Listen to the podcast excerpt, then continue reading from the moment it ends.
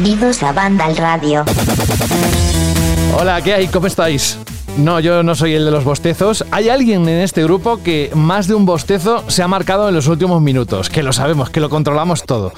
Y es que muchos de vosotros y de vosotras madrugasteis posiblemente en la jornada de ayer, vamos, de la madrugada del jueves al viernes, porque tuvieron lugar los Game Awards. Si eres de esos campeones que habéis aguantado, ni que sea un ratito, oye, felicidades. Vamos a dedicaros este programa a todos vosotros. Es la edición número 15 de la novena temporada de Banda al Radio. ¿Qué tal? ¿Cómo estáis? Yo soy José de la Fuente, como siempre, a los mandos de Banda al Radio, salvo que algún día Saúl González, muy buena, Saúl. ¿Qué pasa, José? ¿Cómo estás? Diga, oye, José, quítate tú, que ya me pongo yo, que, tengo aquí un equipo chulo de, de audio. Voy a hacer el programa. No, no, no, no, yo tengo solo un micrófono y un ordenador, no tengo ahí toda tu mesa ni toda la tecnología esa. No, no, no, no, no, no.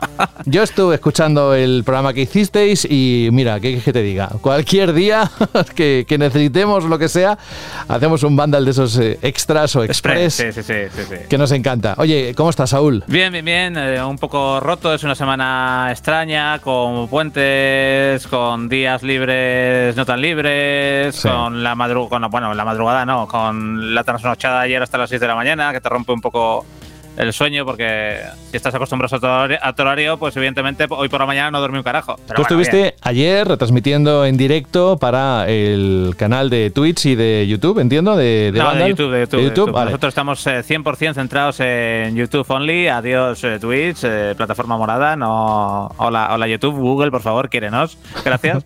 vale, ¿estuviste ahí en directo desde la una y media? Sí, una y media, sí. Empezamos con el pre-show y acabamos a las cinco y media. Hicimos una, un post partido, como me gusta llamarlo a mí, de nada, breve de 15-20 minutos porque estábamos hechos eh, ya papilla. pero, pero bueno, bien, bien. Hay unas cuantas horitas. ¿Y te has tomado algún café para hacer este programa? Porque debes estar con una carga, ¿no? Eh, no, no, no, no, que va, que va. ¿No? ¿Bien? ¿Aguantarás? Sí, sí, sí. vale, vale. Bueno, pues oye, bienvenido Saúl, gracias por tenerte aquí hoy porque además hoy, ya lo adelanto, no lo dejo para el final, Jorge Cano no está. Eh, nos dijo, a ver, ¿qué queréis? Quedan dos programas. hay barra libre. sí. podemos hacer lo que nos dé la gana. Jorge, sé que no vas a escuchar esto. di lo que quieras ahora. Saúl, di lo que quieras que luego cuando se entere verás. Que no, digo que nos dio a elegir. A ver, ¿qué queréis? Quedan dos programas. Puedo estar en este, pero no estar en el de los GOTI. Y nos dijimos, no, no, no, no. Tienes que estar en el de los GOTI. Y dijimos, vamos a hacer eh, el repaso de los Game Awards con el equipo que habitualmente pues, nos acompaña en ediciones de Vandal, ¿no? Y uno de ellos, evidentemente, hoy no podía faltar, además se lo dije, digo, Saúl, hoy queremos que estés en el programa porque creo que vas a poder contar mucho porque lo viviste en directo. Yo, por ejemplo, solo estuve, nada, media hora, que por cierto me gustó muchísimo, ahora entraremos en ello, Saúl, pero me encantó la producción. O sea, es que parecía, hombre, salvando la distancia, pero como unos Oscars, ¿no? En la producción. A ver, al Geoff se le tira mucha mierda, pero en tema de producción y en tema incluso implicación y colaboración con los co-streams oficiales, te manda un kit eh, de, para coger y para meter tu overlays oficiales, incluso si quieres en tus streams, te manda por adelantado con bastante tiempo la señal de vídeo y demás. Eh, te lo pone el GIO. Más fáciles las cosas que Sony, Microsoft y Nintendo a la hora de hacer este tipo de directos. Vamos, eso ya te lo digo. El tío se lo monta muy, muy bien. El tío tiene pasta, ¿no? Yo creo que el presupuesto suyo debe ser amplio, ¿no? Para estas cosas. Sí, sí, sí. Luego, bueno, también gana pasta. Luego, que los eventos sean mejores o peores, pues el Summer Game Fest eh, pues es sumo y es aburrido como un demonio, pero The Game Awards está ahora mismo a un nivel muy, muy, muy, muy chulo. Bueno, luego vamos con exactamente, y, lo más principal, el contenido de lo que pasó ayer. El resumen está en la página web, eh, ya contamos con que lo habéis visto, pero igualmente os vamos a poner al día de lo que ha ocurrido en ese esa edición, esta edición de los Game Awards 2021. Eh, van a ir pasando gente, personas de la redacción por aquí, no todos al mismo tiempo, pero Saúl está, también está Alberto González. Hola Alberto. ¿Qué tal, José? ¿Cómo estamos? Tiene los apuntes ya para todo lo que hay en las plataformas, que luego le damos un repaso a todo eso, ¿eh? de lo que va a salir en este, bueno, lo que ha salido y lo que va a salir a lo largo de este mes de diciembre, en el que hay muchas joyas, pero yo destacaría una que es de Witcher. Exacto, tenemos aquí la escaleta ya preparada para decir todos los estrenos que llegan a las plataformas de streaming estos, bueno, estas semanas, ¿no? Que creo que muchas de ellas se guardan sus grandes éxitos para este final de año, esta recta final. Y de hecho, de The Witcher Fran nos puede hablar ahora perfectamente porque ha podido ver el primer episodio en la Premier de Madrid y ha compartido aire y espacio con Henry Cavill. Wow, pues oye, bienvenido a Alberto Frangematas por alusiones, hola. Muy buenas. Así que estuviste en la Premier y qué, qué es lo que viste.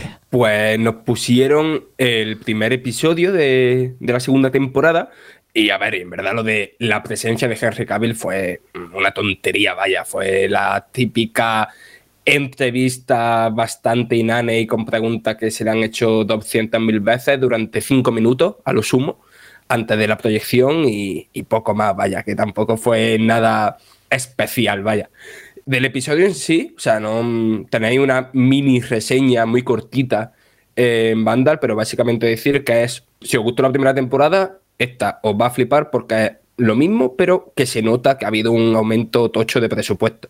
Oye, supongo que una de las preguntas top calentitas de esas entrevistas o mini entrevistas que ha podido conceder es el su, su actuación, ¿no? O qué es lo que piensa de ese de Graham Norton Show. No, no, es que, es que la cosa es eso, que no fueron entrevistas, ¿no? Ah. Que fue como una... Un, supongo que una entrevista pactada de antes y tal, delante del escenario con un periodista de otro medio español y, ah, ya está. Y, y ya está. Ah, y ya pero, está. pero, Fran, le preguntaría por las specs de su PC que montó ahí Ni para eso, toda la ni peña. eso, tal. ni eso. ¡Ah! horrible, decepción. O sea, que Decepción. fue muy light. que. Ni por su ejército de adeptus custodes del Warhammer 40.000. Somos unos frikis, es tremendo esto. No, pero el tío, el tío seguro que en una entrevista gana muchísimo. Ya, a mí me No, cae no, sí, súper bien, era ¿eh? Pero. Súper claro. Mm. súper majo y además era como. No sé, se le veía como súper cercano y súper bromista, ¿sabes? Con, con cualquier cosilla, ¿sabes? O sea, se le veía un tío majo. Bueno, pues gracias por contarnos estas cositas que nos interesan mucho. Quien quiera más, en la página web. Y si no, que espere a dentro de unos cuantos minutos a ver qué nos cuenta Alberto en la sección del repaso de esas plataformas de streaming.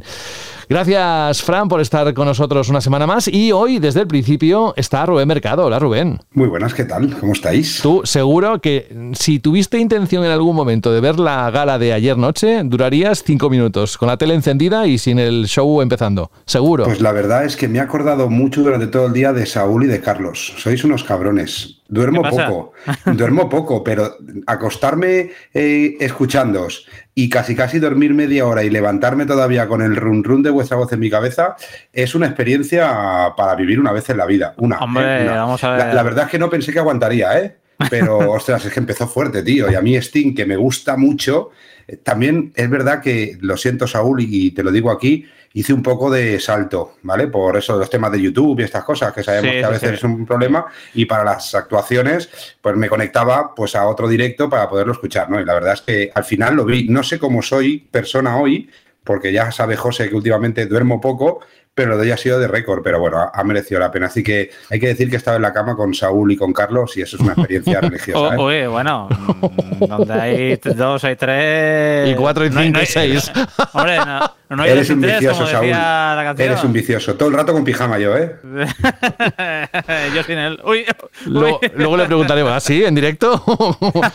luego le preguntaremos a Carlos, que es uno de los que se acercarán dentro de un momentito, cuando tenga que decirnos lo que ha encontrado en ese análisis, que ya está publicado desde hace algunos días, creo que desde el lunes, de la campaña de Halo Infinite, un juego que está dejando muy buen sabor de boca y queremos escuchar exactamente qué nos tiene que decir. Yo lo estoy jugando desde hace, bueno, desde que salió el miércoles y la verdad es que mm, no, no he podido avanzar mucho, pero seguro que estoy como vosotros, que estáis disfrutando a cada paso que estáis dando. Venga, vamos al lío. Creo que estamos todos presentados, más o menos. Vamos con los Game Awards 2021 y ya sabéis que esto lo vamos a meter dentro de la sección de noticias, precisamente porque es que es todo una notición, una gala así.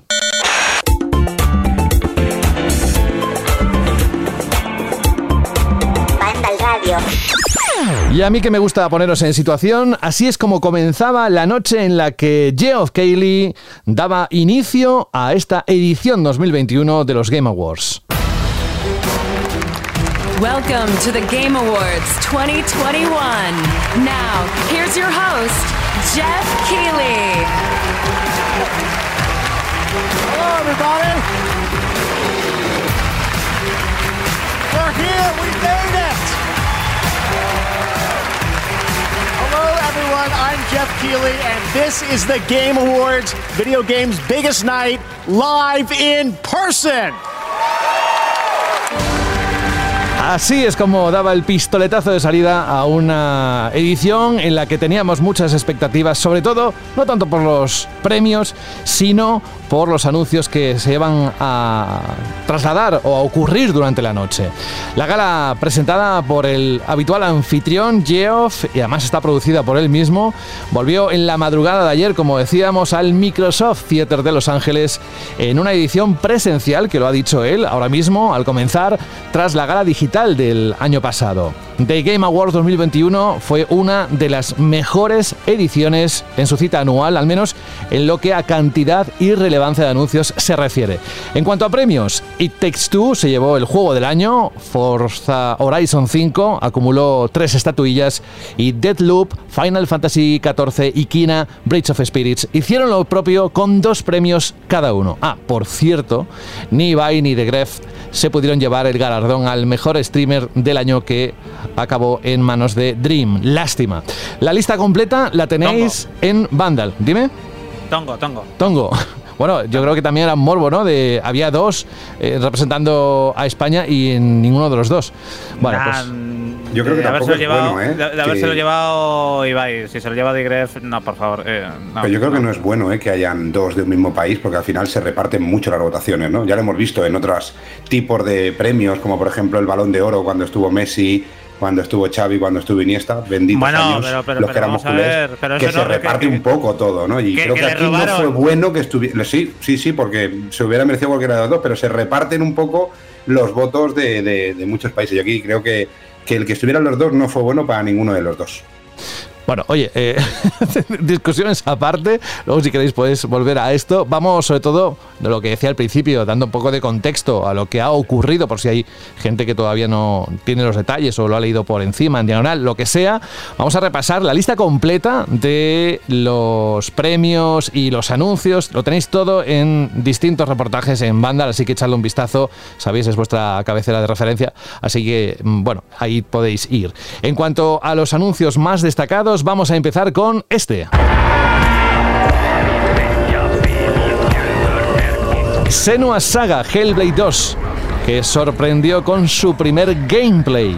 El estudio británico Ninja Theory volvió al evento, esta vez para mostrar ese primer gameplay impresionante. No dejéis de verlo, de echarle un vistazo de Hellblade 2, que se ha capturado in-game con las herramientas del estudio. De momento no tiene fecha de lanzamiento. Y de ahí, del Hellblade 2, nos vamos a Alan Wake 2.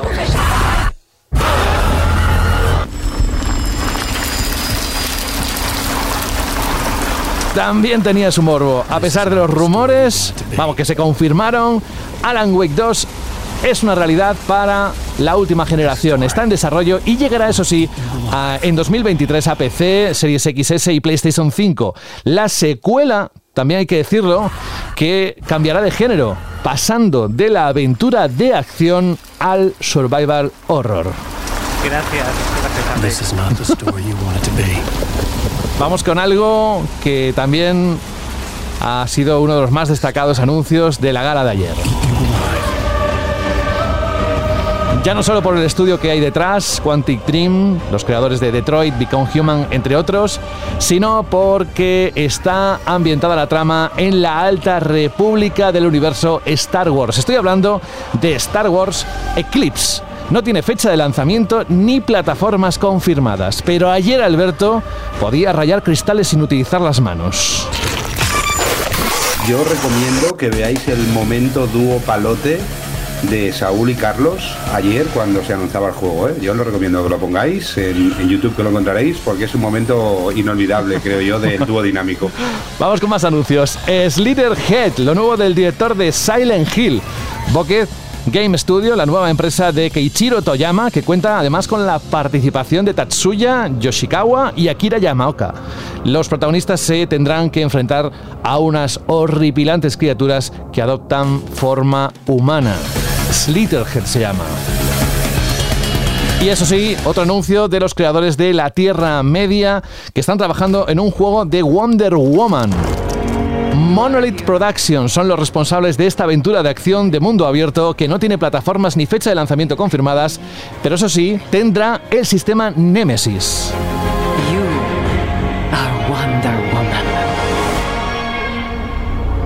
Otro momento álgido de ayer en cuanto a anuncios. Suicide Squad, Kill the Justice League. El juego de Rocksteady que presentaron su frenética jugabilidad de esta aventura de acción cooperativa que llegará en 2022 a PC, PlayStation 5 y Xbox Series X y S. Hace unos días vimos como Geoff Keighley, dentro de su cuenta de Twitter, admitía una petición de amistad, de seguimiento, por parte del erizo azul. Y es que la verdad es que la mascota de Sega tuvo especial protagonismo. Y además en dos ocasiones. La primera, Sonic Frontier. El erizo se pasa al mundo abierto. El anuncio llega acompañado de un tráiler cinematográfico que confirma una ventana de lanzamiento para Navidades de 2022 en todas las plataformas. PC, Nintendo Switch, PlayStation 5, 4, Series XS y Xbox One. Ojo, eh, mundo abierto. Y si alguien esperaba anuncios por parte de From Software, no fue Dark Souls 4, desde luego, pero sin más detalles de Elden Ring. Y es que el estudio, From Software, de la mano de Bandai Namco, se han pasado por The Game Awards para mostrar un tráiler que sirve para dar contexto a las tierras intermedias y su pasado. Recordad que, bueno, recordad, no hace falta, pero bueno, el 25 de febrero lo tenemos disponible. Y vamos con algo que a mí especialmente me hace ilusión, es la trama de Alicia y Hugo, la continuación, que será el próximo año. Vimos el primer gameplay de eh, Plague Tale Requiem de Asobo Studio y Xbox Game Studios. Lo mostraron en movimiento cómo luce la secuela de esta alabada aventura de acción, puzzles y sigilo centrada en la narrativa. What have you done? Esto que estamos comentando, ni que decir tiene que si queréis verlo en acción, por la página web de Vandalé están todos en un artículo, todos seguidos, los trailers, para que podáis disfrutarlos. Y así, a modo de titular, ya para acabar y, no dejar nada de lo importante que se anunció ayer, Horizon Forbidden West mostró más imágenes eh, en cuanto a enemigos y entornos. Forspoken tiene fecha de lanzamiento, apuntad 24 de mayo del próximo año. Final Fantasy VII Remake llegará a PC este mismo mes, el 16 de diciembre, vamos que el jueves de la próxima semana. Crossfire X llega a Xbox con campaña de Remedy en febrero. Babylon's Fall ya tiene fecha, el 3 de marzo a PlayStation 5, 4 y PC. El esperado DLC de Cuphead, el de Delicious Last Course, saldrá el 30 de junio y también vimos el primer tráiler, antes decía, de doble participación del Erizo Azul, uno en Sonic Frontier y en la segunda actuación o aparición en este tráiler. Lástima que no esté Dani, que hoy no podía estar con nosotros, pero le hubiese dicho que le había aparecido. Sonic 2, la película, ya tiene tráiler, que lo podéis disfrutar. Y vamos, esto ha sido The Game Awards, básicamente. No sé si me he dejado algo, si no lo comentamos ahora. Así que abro micrófono para todos y la pregunta es bien simple. ¿Qué os ha parecido esta edición? Bastante completita, ¿no? Con bastantes cosas. Eh, La crítica, lo, comentábamos ayer en el directo, Carlos y yo, la crítica es la siempre, demasiada CGI, poco gameplay, incluso del Den Ring, cuando ya hemos tenido beta, CGI, CGI, CGI, CGI, CGI, demasiada CGI, pero a nivel de, anuncios, muy, muy, muy bien. Uno que creo que se te ha quedado en el tintero para mí, José, pero bueno, esto es un poquito para gordopeceros como yo, es eh, Nightingale, que es un juego de supervivencia y crafteo creado por veteranos de BioWare, que a ver, que a ver en qué queda, pero bueno, a nivel artístico tiene una pinta muy, muy chula. No es un proyecto triple A, será como mucho un, un doble A, pero bueno, tiene, tiene muy buena pinta.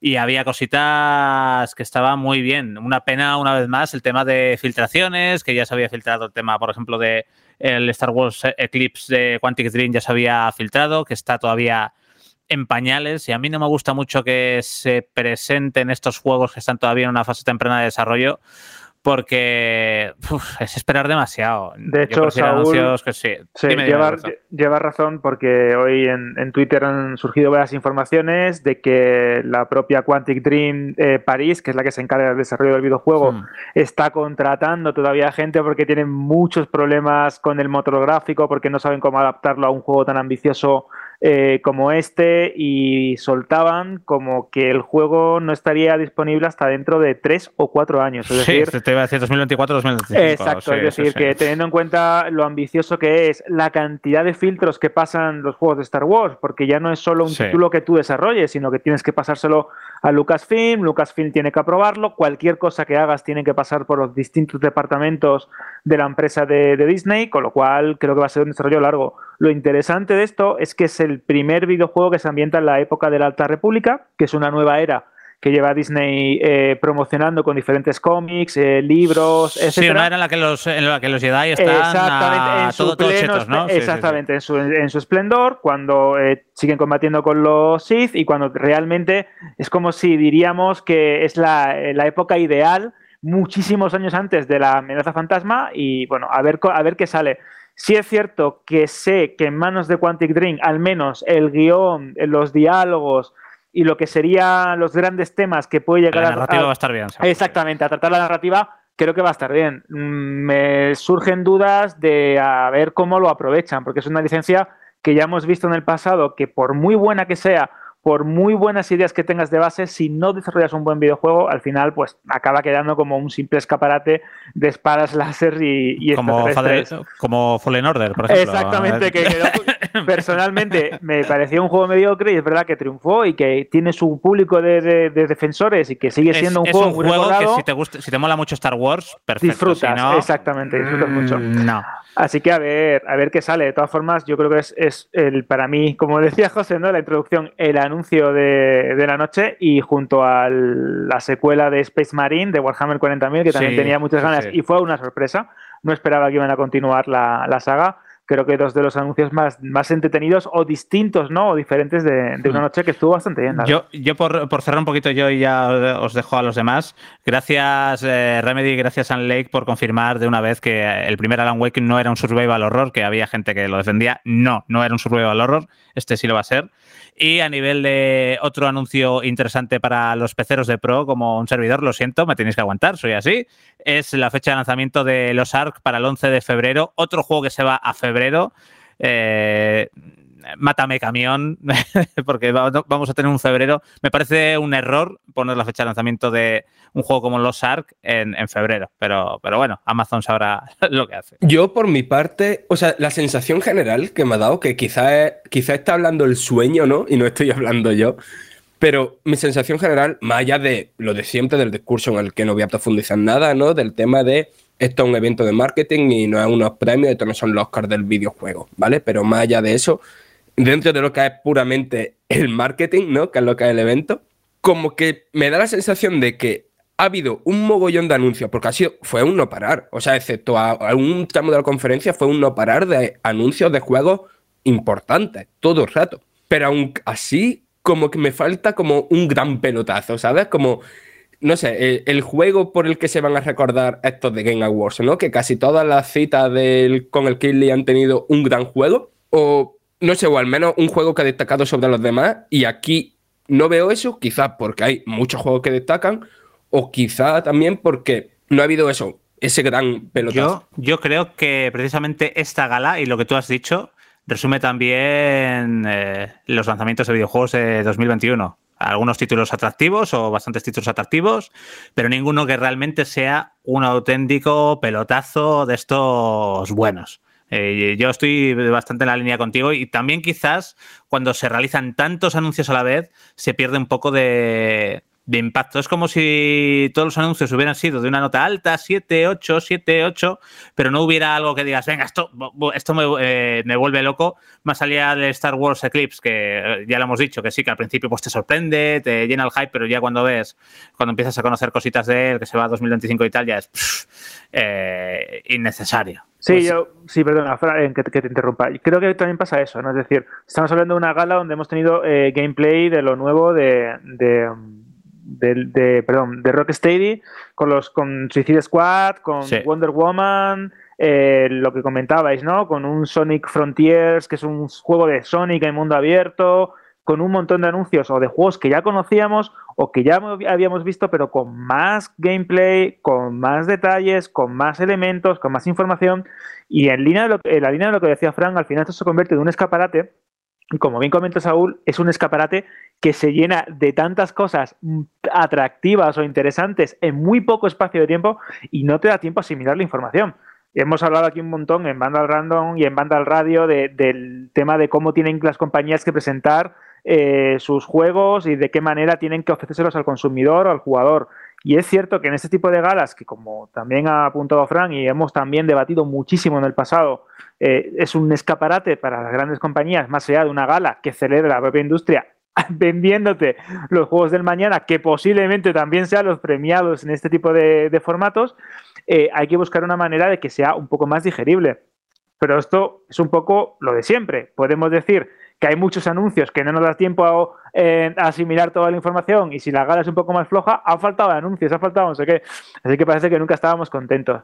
Pero sí es cierto que si, mm, como comenta Fran, no hay algún anuncio importante de algún juego grande, ya sea de Nintendo, de Sony o de Microsoft, que eclipse lo demás o que lo enaltezca un poco, sí es cierto que el nivel de los trailers, el nivel de los gameplays y el nivel de los nombres, ¿no? En, en, en peso, si lo queremos llamar así, de esta gala ha sido bastante grande. Sí, sí, sí, sí, totalmente. Y yo ya por quedarme con algo, todavía, o sea, me lo creo, ¿sabes? No es en plan de, no quiero ser como demasiado, como escéptico además, ¿no? Me lo creo, evidentemente, esto será en un PC que no tiene sentido y tal, pero de la gala yo me quedo con el gameplay de Hellblade 2. A mí es, no sé, la, la ¿Has cosa jugado que- la demo de Matrix? No, todavía no. Créetelo de Hellblade créetelo, 2. créetelo de Hellblade, te lo iba a decir también. Y yo no me lo creía, ¿eh? cuando empecé a ver el vídeo ayer decía, no, esto no puede ser, no puede ser gameplay. Y había momentos que decía, hostia, sí, parece gameplay.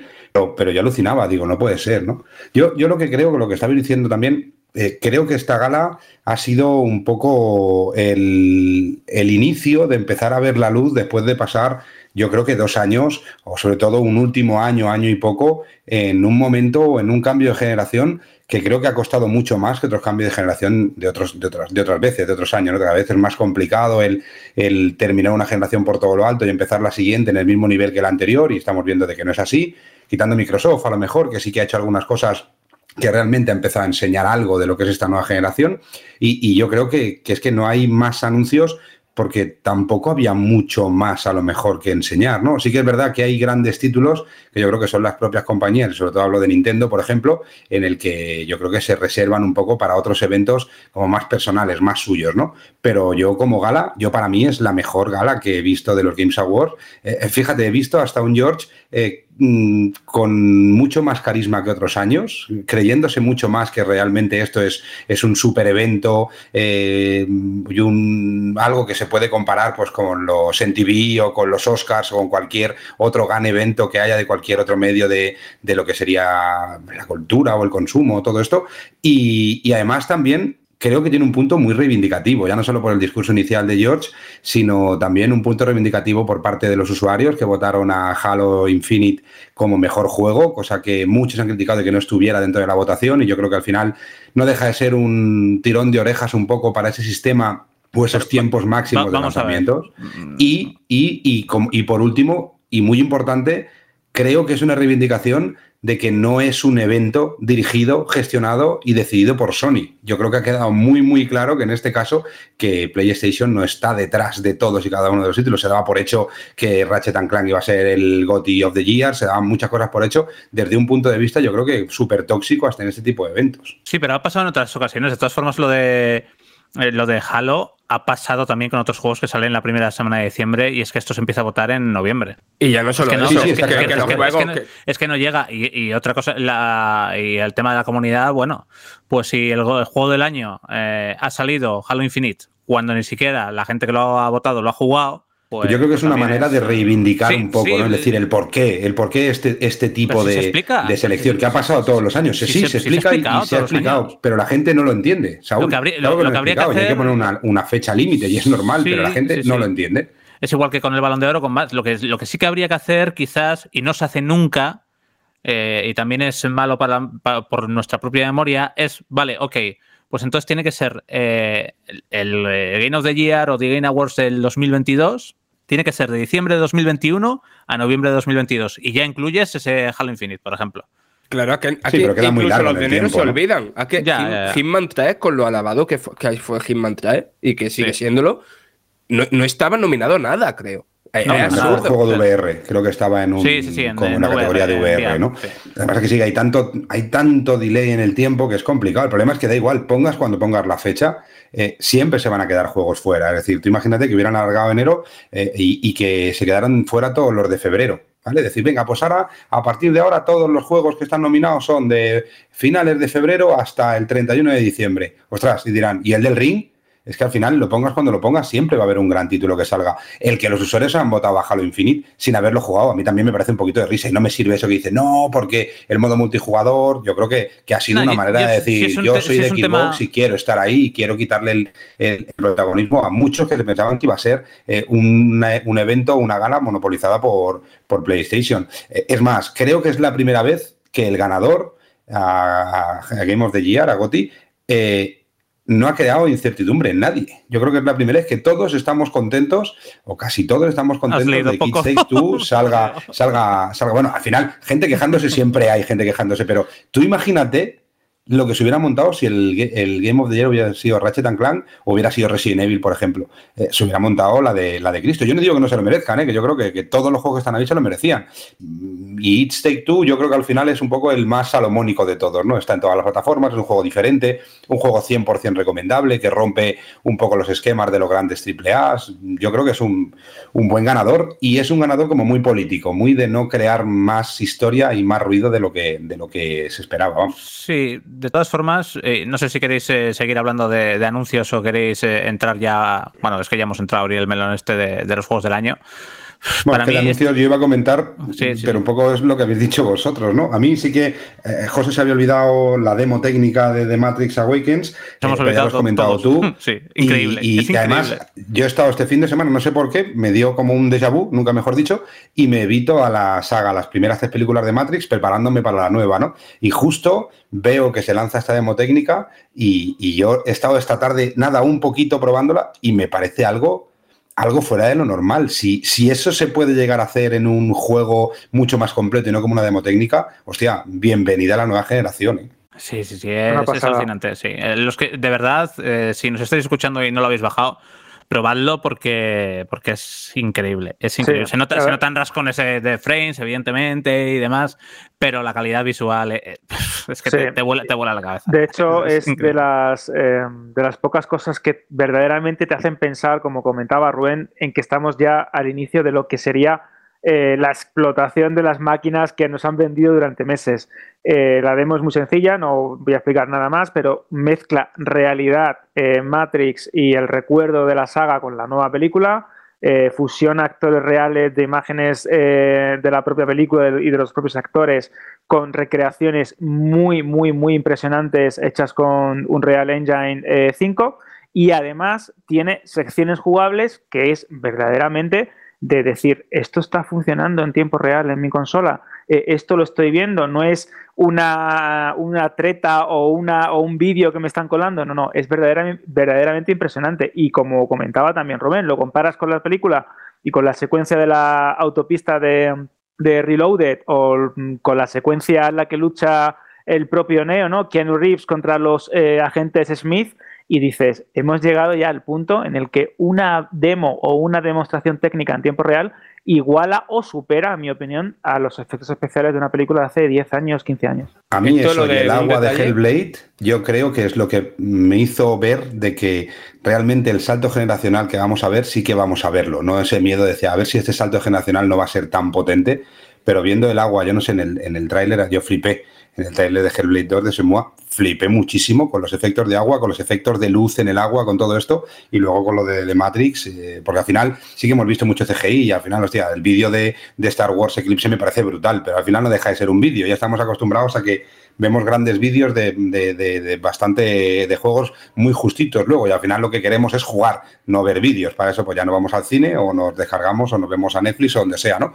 Pero yo sí que he visto en, esta, en este evento en el que realmente las máquinas que tenemos en casa, en las que hemos hecho un desembolso grande y estamos disfrutando de aquella manera, sí que tienen un futuro muy, muy prometedor y eso me pone contento, por no decir otra palabra. A ver, Saúl, que tú hayas comenzado diciendo abrimos ese melón, pero ya está abierto. O sea que si quieres vamos con, con los premios o con los anuncios. Estáis hablando de... Nos hemos ido a la demo técnica de, de, De Matrix, sí, por el. Hellblade 2, precisamente, ¿no? Y ese primer gameplay que hemos dicho que es espectacular. Pero ¿qué más querías comentar? No, bueno, a nivel de gameplay también lo que vimos de, del Escuadrón Suicida también tiene, tiene muy buena pinta, Tiene sobre todo en el tema, pintaza, Yo sobre todo el tema de los movimientos casi. de, sí, el tema de los movimientos de, de los personajes me parece brutal. A ti también te, te moló, ¿no, Fran? Es que me parece lo opuesto casi a, a los Batman Arkham, ¿no? Eh, aquellos que eran como juegos como con un combate como muy pesado, ¿no? No, no en, el, en el sentido negativo, sino pesado en plan de, de lentitud y tal. Y aquí, es- ¿sabes lo que me recordó ciertos momentos del gameplay? Al Sunset Overdrive, tío. Te lo iba a decir, sí.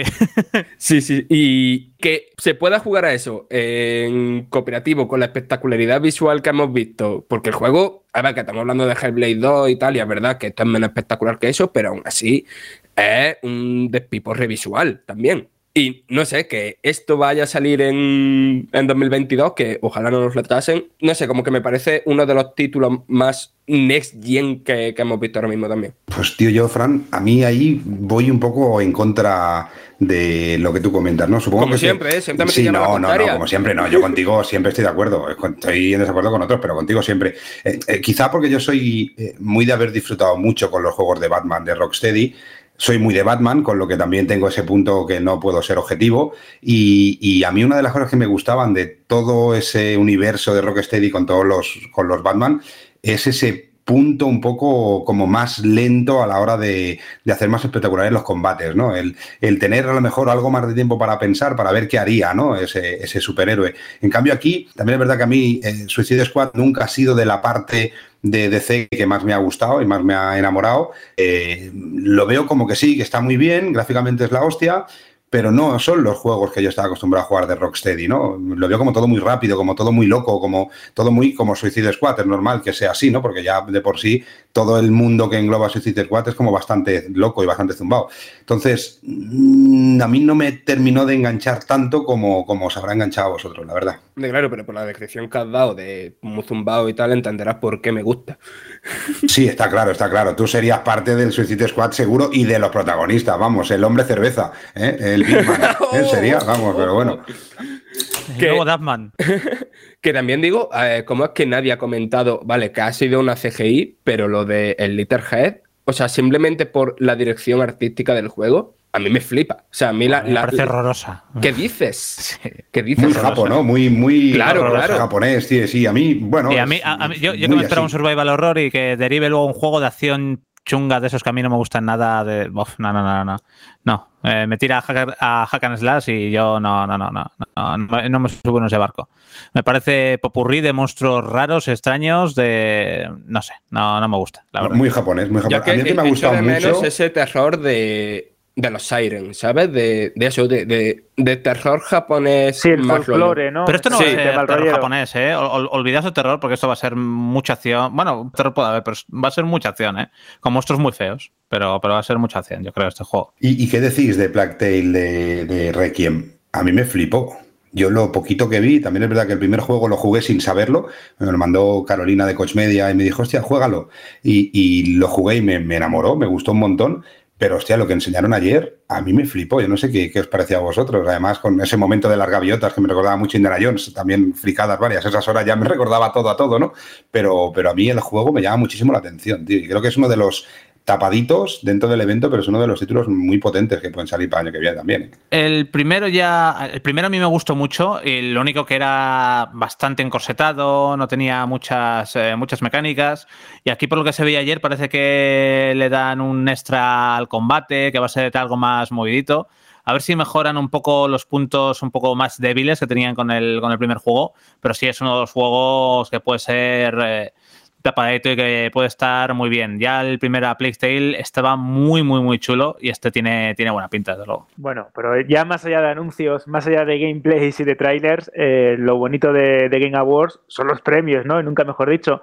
Y aquí hay que destacar eh, la importancia que ha tenido It Take Two, que ha sido el mejor juego del año, el, el GOTI, y que también se ha llevado los galardones de mejor juego familiar y mejor juego multijugador, si no me equivoco.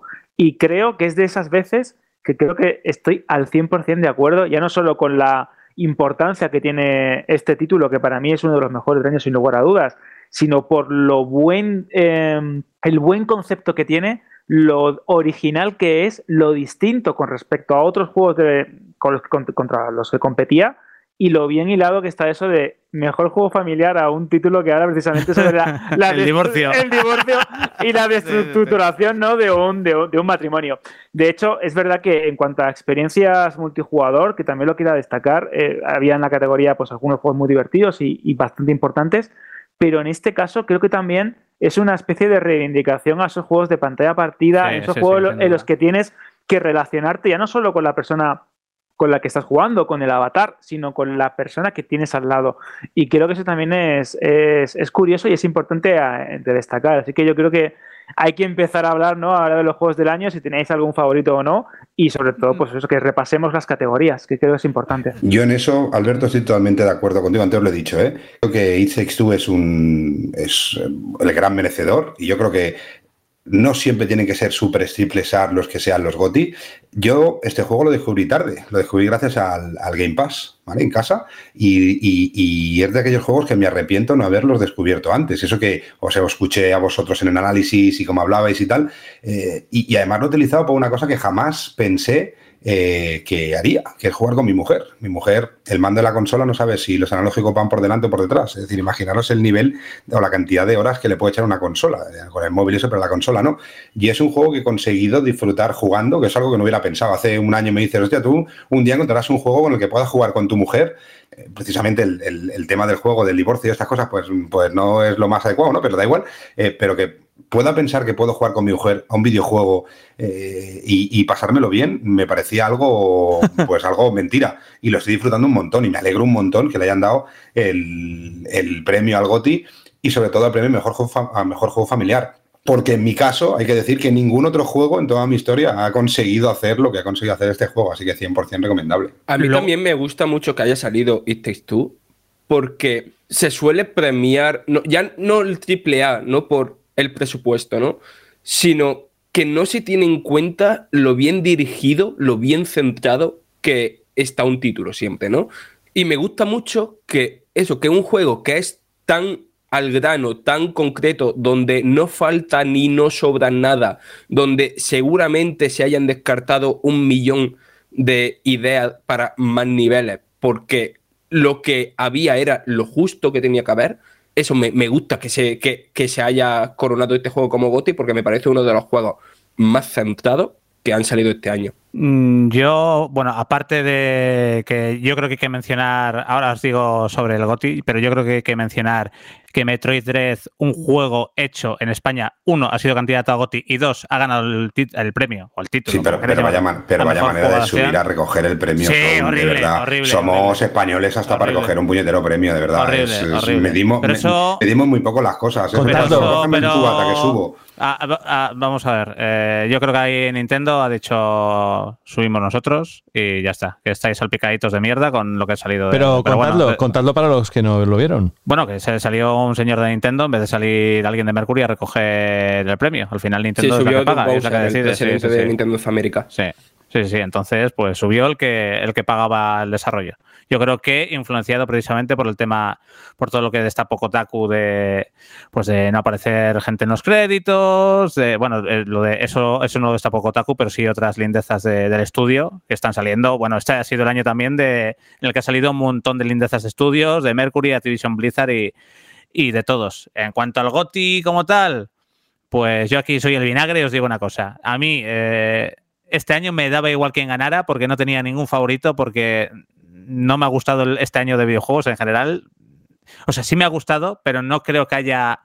Me ha parecido un año, eso, quizás de mucha transición, de, en el que no hay obras que yo creo que vayan a, a ser trascendentes y que se vayan a recordar dentro de 10 años. Y No ha sido un año hardcore gamer. No, Eso sí que te no. la razón, Raúl. Ha sido más No. un Saúl, ha sido un año más para un casual gamer como soy yo, que más para un No, hardcore a- gamer como tú o como, No, o no como voy- Carlos, ¿no? Por no, voy, no voy ni siquiera a, a Hardcore Gamer, pero tú ves el año pasado, te pones eh, un Half-Life Alice, un Dune Eternal, un Final Fantasy VII Remake, un The Last of Us Parte 2, incluso un Animal Crossing New, New Horizons, van a ser más trascendentes. Incluso Cyberpunk 2077, aquí lo digo, van son más, tra- más trascendentes que cualquiera de los juegos que han salido este año. Me parece que ha sido un año ta- también hay que entender el año en el que estamos, con todos los problemas que ha habido del coronavirus, con todo el tema que ha habido en la. Bueno, esto lo sabes tú bien, además, Rubén, a la hora de suministrar chips, componentes, que eso va a ralentizar. Ay, los también desarrollos, los propios desarrollos de las compañías, claro, aunque, sí, aunque ya no tienen que estar localizados todos en el mismo sitio, pero al final esta situación de total deslocalización también ha ralentizado muchas cosas y sobre todo algo que, que nunca tenemos en cuenta, pero hay que tener muy, muy en cuenta, que es la incertidumbre de, las de los inversores. Es decir, si ya normalmente meter un dinero en un desarrollo, en una situación normal, eh, cuesta, pues imaginaos una situación de incertidumbre mundial como la que estamos, ¿no? Entonces todo se mide más y todo se limita mucho más, con lo cual todo ha influenciado y todo ha ralentizado. Yo creo Sí. que, no sé vosotros, pero para mí todavía estamos en el lanzamiento de, una de la nueva generación. Para mí Sí, llevamos sí, un año, pero sigue siendo un, un lanzamiento. Para, para mí el hecho de tener que apuntarte, eh, como pasa en algunos, por ejemplo, en un corte inglés de aquí de mi zona, eh, tienen 800 personas en una lista de espera para tener su PlayStation 5. Fecha prevista, junio. Es decir, eso para mí no es que todavía ya. Estamos pasando durante un año en el que se va lanzando la nueva generación, entonces todo se ha notado y, si no hay consolas, pues eh, las compañías retrasan sus lanzamientos, es decir, que algo que vemos como 20 2023, 2024, para nosotros es una putada, nosotros queremos tenerlo ya, pero para las compañías un título con esa inversión tan grande que van a hacer, con esa licencia tan grande que van a tener, eh, no tienen ningún tipo de prisa tampoco por rentabilizarlo, porque si no hay consolas, ¿cómo vas a rentabilizar el juego? Entonces es, es complicado, esta, este cambio de generación nos ha tocado vivirlo en un momento Desde difícil, muy difícil. Pues yo pensaba que Saúl iba a ser más vinagre con el tema del juego del año. Yo, si no lo digo esto, sabéis que no participo mucho en según qué debates, porque creo que me gusta más escuchar a los expertos, pero yo no estoy nada de acuerdo del GOTI de los eh, seis candidatos. A mí al menos, y creo que a mucha gente que nos está escuchando, y Takes Two, a pesar de que puedas valorarlo como un buen juego, no lo veía como candidato frente a un Metroid Dread o un Psychonaut 2 incluso, o un Ratchet, ¿no? O un Resident Evil. Es que me parecía el más flojo, porque es esos juegos que sí, que, que- que- que está- son agradables y tienen sus puntos positivos, porque involucran, son, son más visibles para gente que habitualmente no juega, pero de los pesos pesados del resto, de verdad me, me- me he llevado, además estoy escuchando Pues- que nadie de vosotros lo considera más o menos así, o sea, que está bien, ¿no? Entonces Yo- me, yo sorprende no- mucho. Es que, solo miraría. mm, un- yo creo que un GOTY no solo tiene que ser el juego que más espectacular luzca. Yo creo que es, que es el juego que más aporta o más cambia la monotonía que últimamente estamos viviendo en ese Sí. sector. Mira, El si este Evil juego, no- no si es este que el juego no hubiese aparecido en la lista, nadie lo hubiese echado de menos, seguro. Pero, pero, pero es que. Sí, la- sí, sí, la- sí, la- sí, Yo- Yo te digo que sí, José. Yo también, No, sí. no. Pero es que cómo va a ganar un Resident Evil Village que es un calco de otro Resident Evil, un Psychonauts 2 que es un calco de otro, que no, que este año ha sido un auténtico carajo. Este año ha sido un auténtico copia-pega de videojuegos. Punto, no hay más. No ha habido nada trascendente. Y ya de tener que ganarlo, por lo menos un Mistake Shoe, que por lo menos te, te ofrece algo diferente. Incluso Deathloop, que sin ser la quinta esencia del videojuego, por lo menos ofrece algo diferente. Prefiero esto antes de que gane cualquier otro. Y me lo pasé muy bien con Resident Evil, eh, Evil 8. Me lo pasé genial. Pero, pero es que son otra vez más de lo mismo, más de lo mismo, más de lo mismo, más de lo mismo. Yo prefiero que gane este Shoe de verdad. Y eso que no lo he jugado. Pero simplemente eh, viendo eh, lo que opina la gente, lo diferente que es, las posibilidades que puede dar para jugar con una pareja o con quien sea, yo prefiero que, gane por una vez un juego que sea un poco diferente. Y si ha ganado precisamente Takes Two este año, es porque el resto eh, precisamente son eso, intrascendentes. Porque el año pasado, aunque hubiera estado en la lista, no hubiera ganado ni de coña. Si acordáis, en el anterior año de cambio generacional, o sea, 2014, ¿no? La PlayStation 3 y Xbox One salieron en 2013.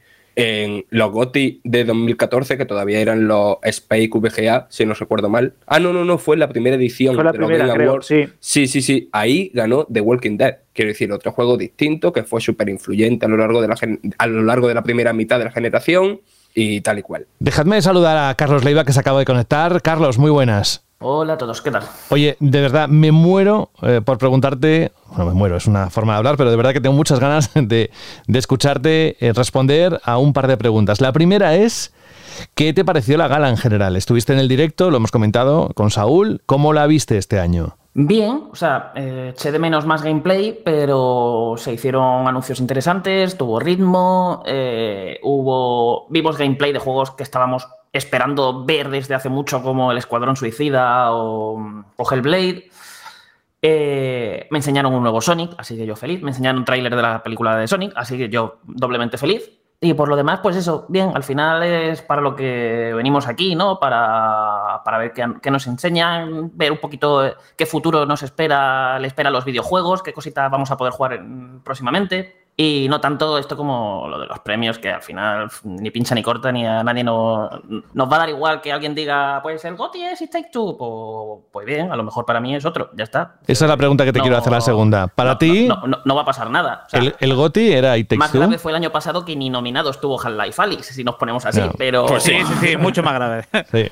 Carlos, pero para ti, ¿cuál era el juego GOTY realmente que se merecía llevarse la estatuilla de los que había ahí? La verdad es que es que tampoco te sé decir. Es un año en el que se lo podría dar a varios, ¿no? Es como otros años que tengo así, como este es seguro, seguro, seguro. Ha- Han habido juegos que me han gustado mucho por diferentes motivos y cada uno me ha aportado cosas distintas. Por ejemplo, eh, así en importancia para mí, este año se lo daría a Ratchet Clank por el simple hecho de que ha sido el primer juego que realmente he sentido desde que llegaron PlayStation 5 y Xbox Series X en el que por fin estaba jugando algo de nueva generación. Era como eh, ese toque, esa piedra de toque, ese momento que siempre esperas cuando te compras una nueva consola de voy a poner un juego y voy a ver el, el salto que esto ha dado respecto a la generación anterior. eh, esto ni, eh, las consolas anteriores no lo podrían mover ni de coña, esto solo se puede jugar aquí. Pues esa sensación la he tenido con este Ratchet Clank, ha sido la primera vez que por fin la he tenido. O sea que ya, no había, ya habíamos tenido juegos muy chulos mmm, que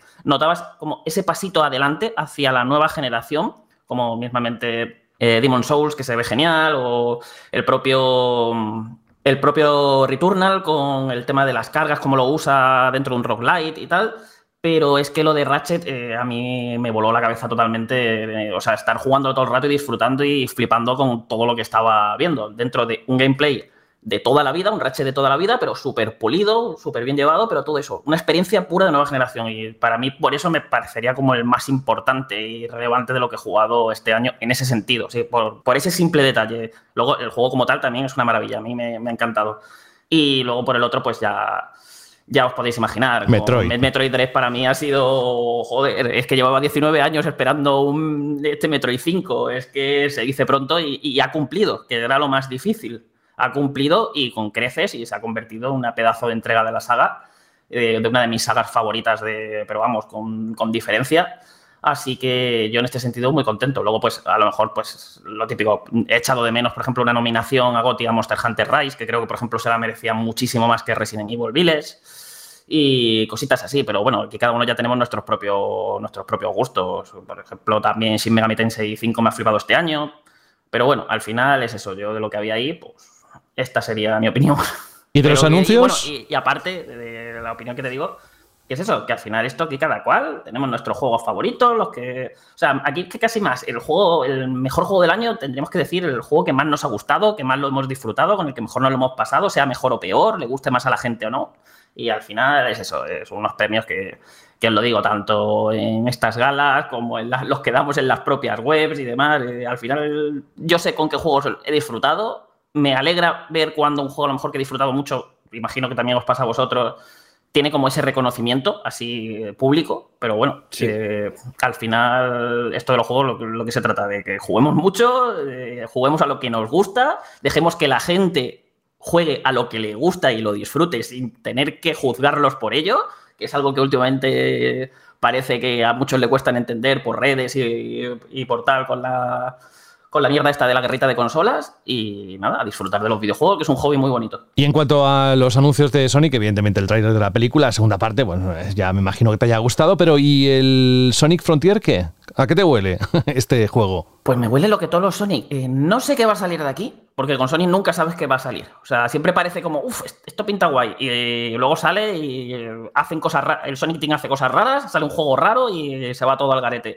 Pero yo siempre tengo esperanza que va a salir un buen Sonic. O sea, yo soy de estos aquí, creo que debo ser de las únicas personas de la Tierra que se sigue emocionando cada vez que le anuncian un nuevo Sonic, que lo espera con muchísimas ganas, se convierte en uno de sus juegos más esperados, porque, no sé, o sea, es el juego... O sea, Sonic fue el personaje, los juegos de Sonic fueron con lo que prácticamente yo empecé a jugar a videojuegos y a, a amar, digamos, eh, este hobby eh, con el que he crecido. No me, no me, he perdido ni un solo juego de todos los que han ido saliendo.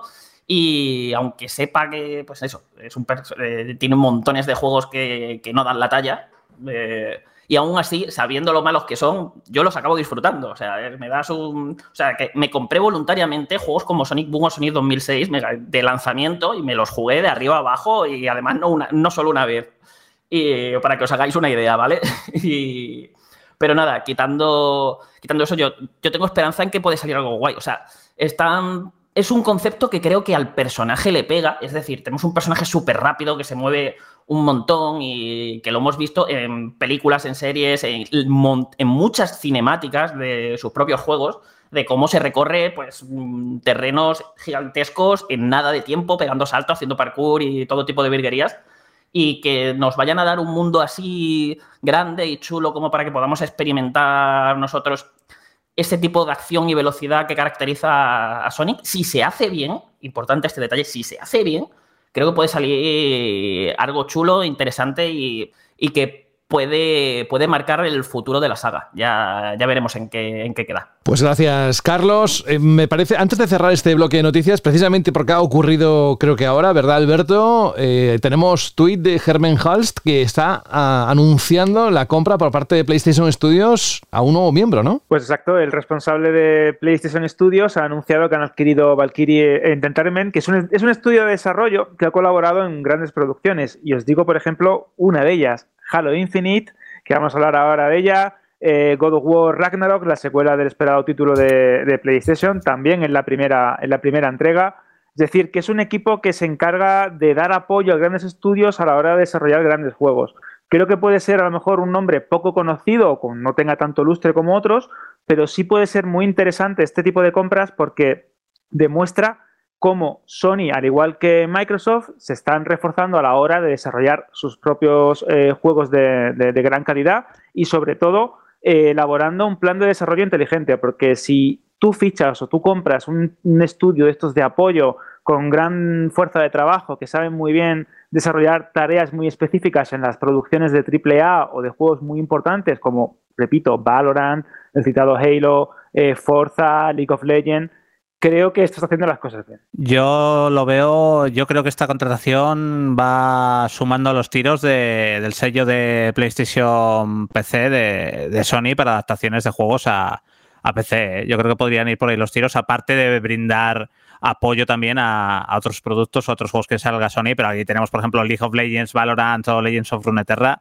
juegos muy, muy, muy peceros. Ark también, juego muy, muy, muy pecero, o sea que yo creo que igual quizás los tiros puedan ir por, por ahí, por un soporte a ports de PC, aparte de otro soporte que pueda hacer con, con, otros proyectos, desde luego. Una noticia que se ha producido justamente cuando estábamos haciendo este programa, pero evidentemente lo bueno que tenemos en Banda al Radio es que tenemos la cobertura de la página web, que nació la primera hace dentro de nada 25 años que Vandal existe, así que casi es un poco prepotente no decir que, que Vandal Radio, gracias al soporte, es más bien al revés, pero bueno, que tenéis toda la información en la página web puntualmente, lo que vaya ocurriendo ahora y en los próximos días, como siempre siempre, sabéis. No sé si nos hemos dejado algo de Game Mira, Saúl. dice, no, precisamente Juan está diciendo por chat interno que, que Valkyr se encarga sobre todo de hacer assets para, para juegos, materiales y demás, o sea que, que ya sabemos eh, bien su función, que Juan lo sabe, lo sabe bien. Juan Rubio, ¿no? ¿Estás sí, diciendo? sí. Vale, el chat no, no del programa, sino eh, que hay de uno que, tengo, uno que tenemos, sí. Perfecto. Oye, pues nada, eh, vamos con Carlos ahora y uno de los grandes lanzamientos que se ha producido esta semana. Hemos sufrido hasta las 7 de la tarde para poder bajar la campaña. Él lo ha podido disfrutar mucho antes, ahora nos lo cuenta. Pero antes de pasar al siguiente bloque, vamos a decir gracias, Rubén Mercado, por estar con nosotros esta semana. La próxima no puedes faltar, o sea, sí o sí tienes que pasarte porque es el último programa del 2021 y vamos a hablar de los GOTI, de tus GOTI. Ok, estaré aquí. Eh, ya sabéis que, bueno, intentaré, estaré. No lo sé, ya veremos. Hala, adiós. Hala, adiós, cuídate. Que vaya bien, chao. La misma oferta para ti, la misma proposición, Saúl, nos encantaría escuchar tus GOTI la próxima semana, ni que sea en 5 o 10 minutos que te pases por el programa, si puedes. Sí, que, a, a ver por qué voy de horarios, porque tengo médico el jueves por la tarde y tal. Pero sí, sí, si no te, te- te los digo, hacemos o lo grabamos antes o lo que sea, pero, pero sí, aunque estoy de vacaciones, ¿eh? Yo ahora cojo ya la maleta y Ole, hasta luego. ole tú. Joder, no, no. Tú no serás al tío, ese, al tío ese de León que le han tocado 130 millones en un millón, ¿no? No, no, si no, no estaría aquí, sé ya tú. Si no estaría Hombre, grabando sí este estarías, programa. cabrón, no digas eso por tus oyentes, no hay dinero que pague esto. De verdad, ¿cómo, cómo eres, eh? ¿Cómo eres? Pues yo la semana que viene lo siento, pero no me vais a tener por aquí, ¿eh? Que Oh. se estrena Spider-Man el jueves y yo no sé vosotros, pero yo voy a ir el mismo día. Soy capaz de mover el programa eh, de, de- de día, o sea que por eso no os preocupéis. bueno, ya lo hablaré con, con Jorge, que hoy no está, que por supuesto tenemos muchas ganas de preguntarle qué le ha parecido la gala de Geoff, pero será la próxima Pues semana. mal, José, mal. Que la No, pareció, no me ha gustado. Pues no te creas, ¿eh? No te creas, ¿eh? Ayer en el chat, mientras hacíamos las noticias y tal, estaba el Jorge como claramente animado. Porque se cogía unos días de descanso y todo le parecía bien. Bueno, que gracias, Saúl. Hasta Nada, dentro de unos días. Cuídate mucho. Venga, chao, chao, chao. Y ahora- he dicho que íbamos con el, con el Halo, con el jefe maestro, pero de momento, antes tendrás que esperar un poquito, Carlos, porque nos va a contar unas cuantas cosas sobre las plataformas de streaming y las novedades. ¿Quién? Pues Alberto. Vandal Radio. Quieras o no, da alegría y algo de fiesta todo esto de los Game Awards, ¿eh? que estemos en el mes de diciembre. La verdad es que, Alberto, esto sí que anima un poquito en la escena de los videojuegos. La que no hace falta animar de ninguna manera es la escena de los streaming, es decir, de las plataformas que ofrecen todo el contenido multimedia, porque hay que ver, vamos a repasar en los próximos minutos todo lo que viene en este mes de diciembre y lo que ya hay en las distintas plataformas. Cuéntame, compañero. Pues eso, regresamos una semana más con nuestra sección random. Como bien sabéis, estamos en esa parte del programa de Vandal Radio, pues donde recomendamos los mejores estrenos de streaming, de series, de películas y os presentamos también pues algunas perlas ¿no? de la cultura friki para que no os perdáis absolutamente nada. En cualquier caso, como ya sabéis, os recomendamos que visitéis Vandal Random, la sección que se encarga de estos menesteres en la web es. de Vandal, claro. Así que ya sabéis, creedme que hay mucho nivel que viene un mes de diciembre cargadito. Amazon Prime Video. ¿Qué tenemos, Alberto? Exacto, Amazon nos confirmó hace unos días las novedades para diciembre en España, dejando claro que al igual que otras plataformas se guarda algunos bombazos en términos de cine y series para lo que sería la recta final del año. Hay grandes novedades. Everyone brace!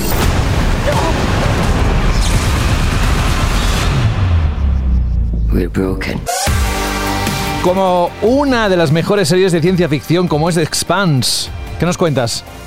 Pues eso, que la temporada 6, la temporada final de esta serie multipremiada y ganadora del premio Hugo, que está basada en una saga de novelas que recomiendo especialmente, finaliza el 10 de diciembre.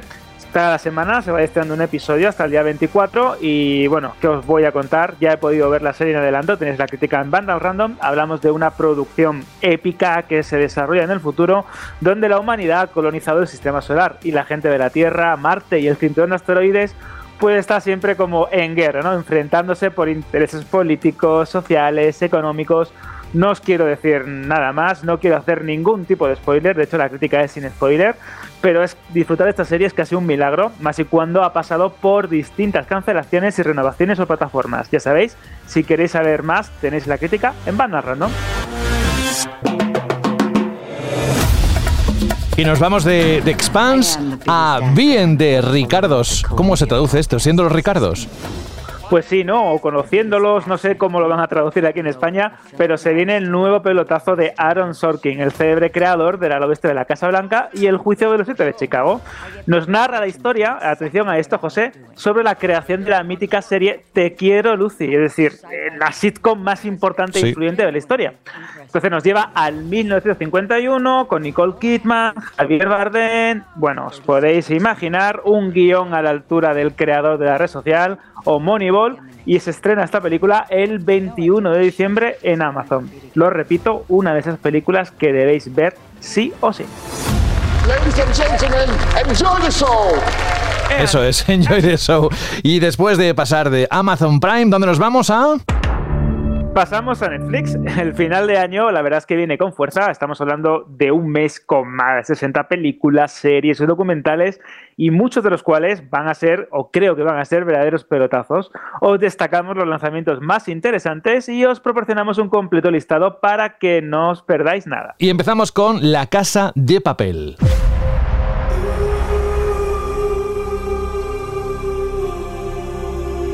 Un gran éxito de Netflix. Además, Úrsula Corberó últimamente con Jimmy Fallon. Vamos, están arriba, arriba, ¿eh? Ha sido increíble, ya la verdad es que es un poco absurdo, ¿no? Podríamos decir que os recomendemos ver la casa de papel, porque seguro que lo habéis visto por anuncios, por carteles, por trailers, con Úrsula Corberó, ¿no? En uno de los late night más famosos de Estados Unidos, pero es que estamos hablando del gran éxito de la ficción española. Una producción que ha tenido una influencia brutal, que va a tener incluso un remake coreano, que va a tener un spin-off, y que te voy a contar, José, estamos hablando de la conclusión de ese mm, gran robo, ¿no? al Banco de España mientras está rodeado por el ejército. Además me he enterado, gracias a esa entrevista de Jimmy Fallon a Úrsula Corberó, de cómo se llama o cómo se la conoce esta serie fuera en Estados Unidos, que es Money Haste, ¿verdad? Exacto, el asalto, ¿no? El golpe del dinero, Money Haste. De hecho, Madonna, ¿no? En la anécdota tan, tan Del famosa, avión. se, se declaró fan tanto de Tokio como, como de la serie. Es que es una serie global que ha calado muy fuerte en, en el público más allá del, del público español, ¿no? El espectador español, Ujú. y que se está convirtiendo casi en un sinónimo de Netflix en muchos países. Aparte de este gran éxito de Netflix en España y en el mundo entero, otro que es internacional, un exitazo. Many of us used to be enemies, but rivalries don't need to last forever. Cobra Kai, temporada 4. Ni más ni menos, Alberto. Exacto, el 31 de diciembre podremos revivir la batalla por el alma del valle con nuevas alianzas y más riesgos que nunca. ¿Quién va a ganar el campeonato de artes marciales? ¿Eh, José? ¿Quién va a Ah, ganar? ah. Ah, ah, ah. Pues hablamos de una historia, esta, en esta ocasión de la cuarta temporada, que sigue la vida o las aventuras de Daniel LaRusso, el personaje de Ralph Macchio, y Johnny Lawrence, el de William Zabka, dos rivales del pasado que en esta ocasión unen sus fuerzas para fusionar el Miyagi-Do y el Eagle Feng de cara a derrotar a los peligrosos Cobra Kai. Así que ya sabéis, dejando de lado sus diferencias, se verán forzados a colaborar y preparar una nueva generación de karatecas en un mundo, ojo, que ya no es el suyo. Habrá que verla esta, ¿eh? Sobre todo porque hay mucha gente que está siguiendo ya las otras temporadas, así que apuntad bien, 31 de diciembre y en la misma plataforma en Netflix nos vamos a El Poder del Perro.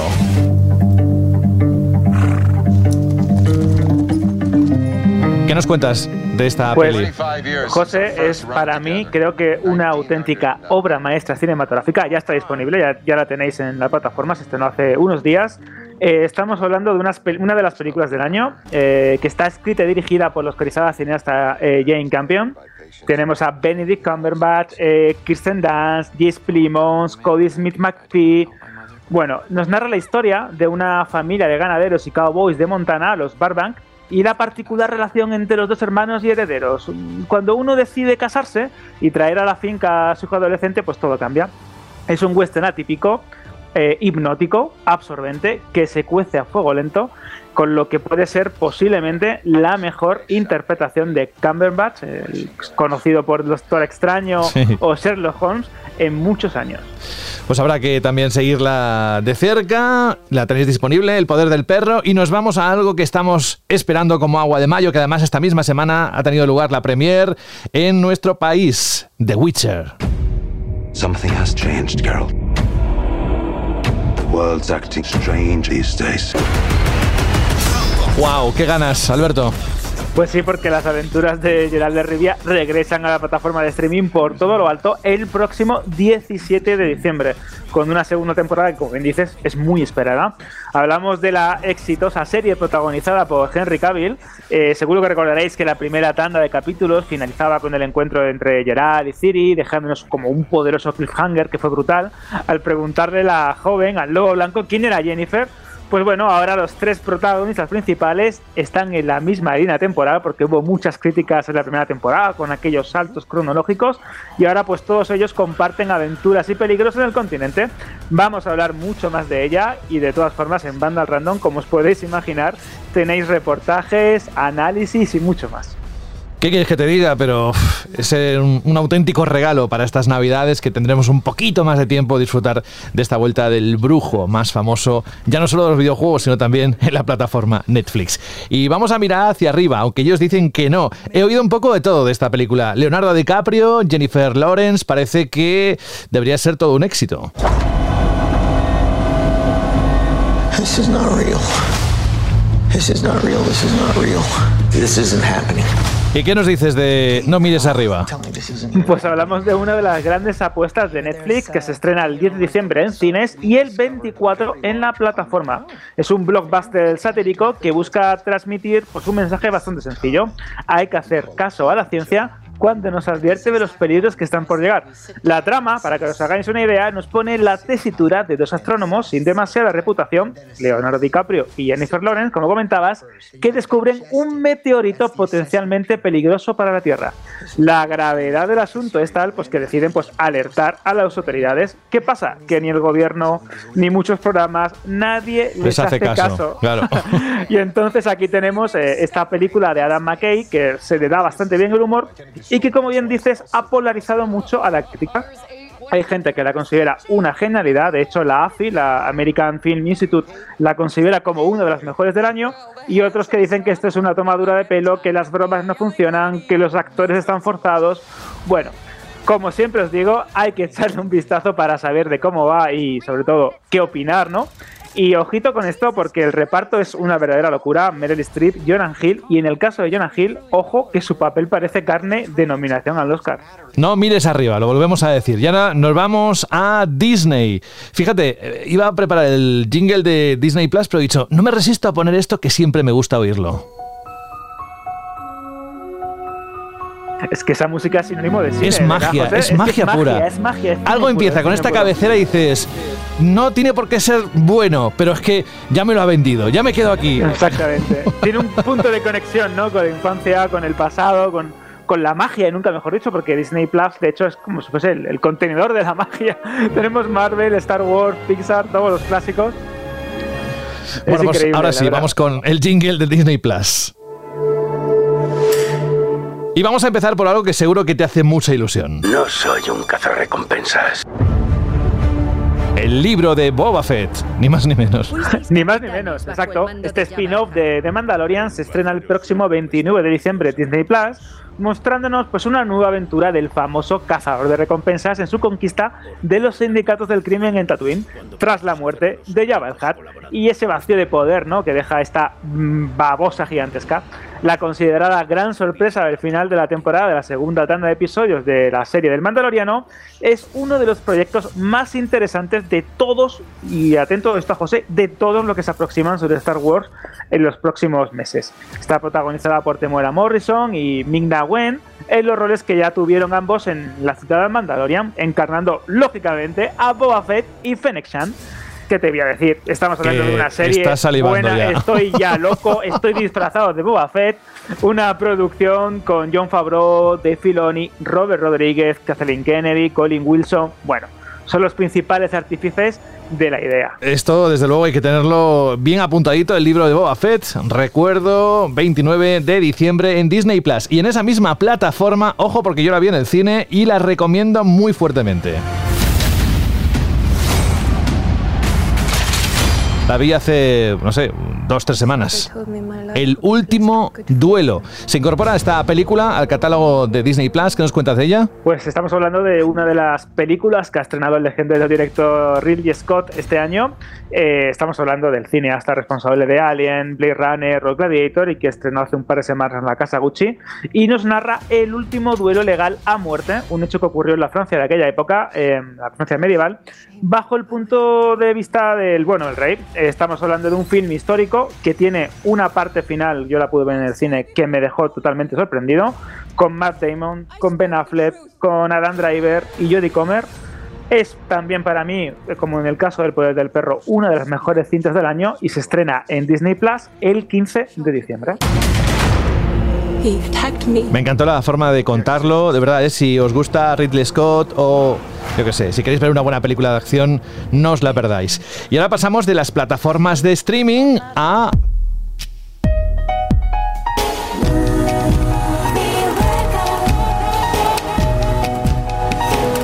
Estaba pensando yo, a ver, ¿qué suena cine? ¿Qué suena cine?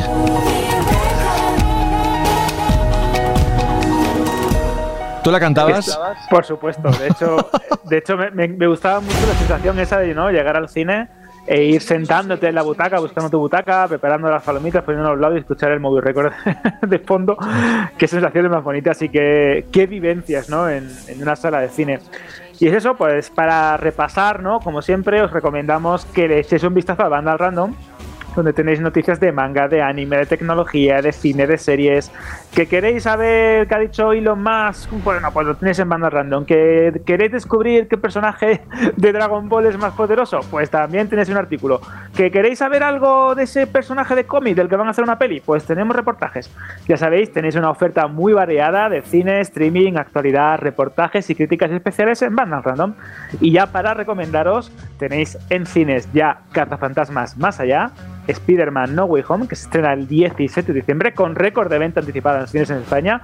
Cuidado que puede ser la película más taquillera del año.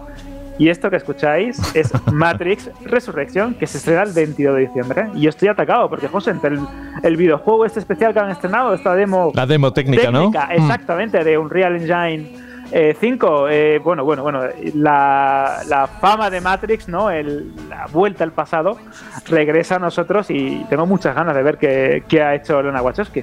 Pues la verdad es que sí, Eh, sobre todo porque no sabes exactamente qué esperarte, si algo una obra de arte o posiblemente algo que emborrone ese gran recuerdo que nos dejó esa, sobre todo esa primera entrega que nos hackeó la cabeza, nunca mejor dicho. Pues con esto terminamos, la próxima vez será en enero cuando repasemos lo que nos dejan las plataformas de streaming y algún que otro guiño, pero mientras tanto, como bien decía Alberto, tenéis la sección de Vandal Random en la página web de Vandal. No te vayas muy lejos, como siempre digo, porque ahora enseguida vas a contarme más cosas, pero antes creo que viene el jefe maestro por aquí.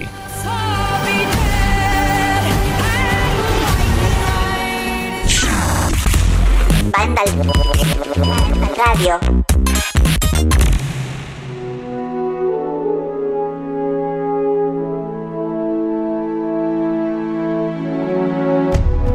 Aquí está. Su banda sonora es inconfundible.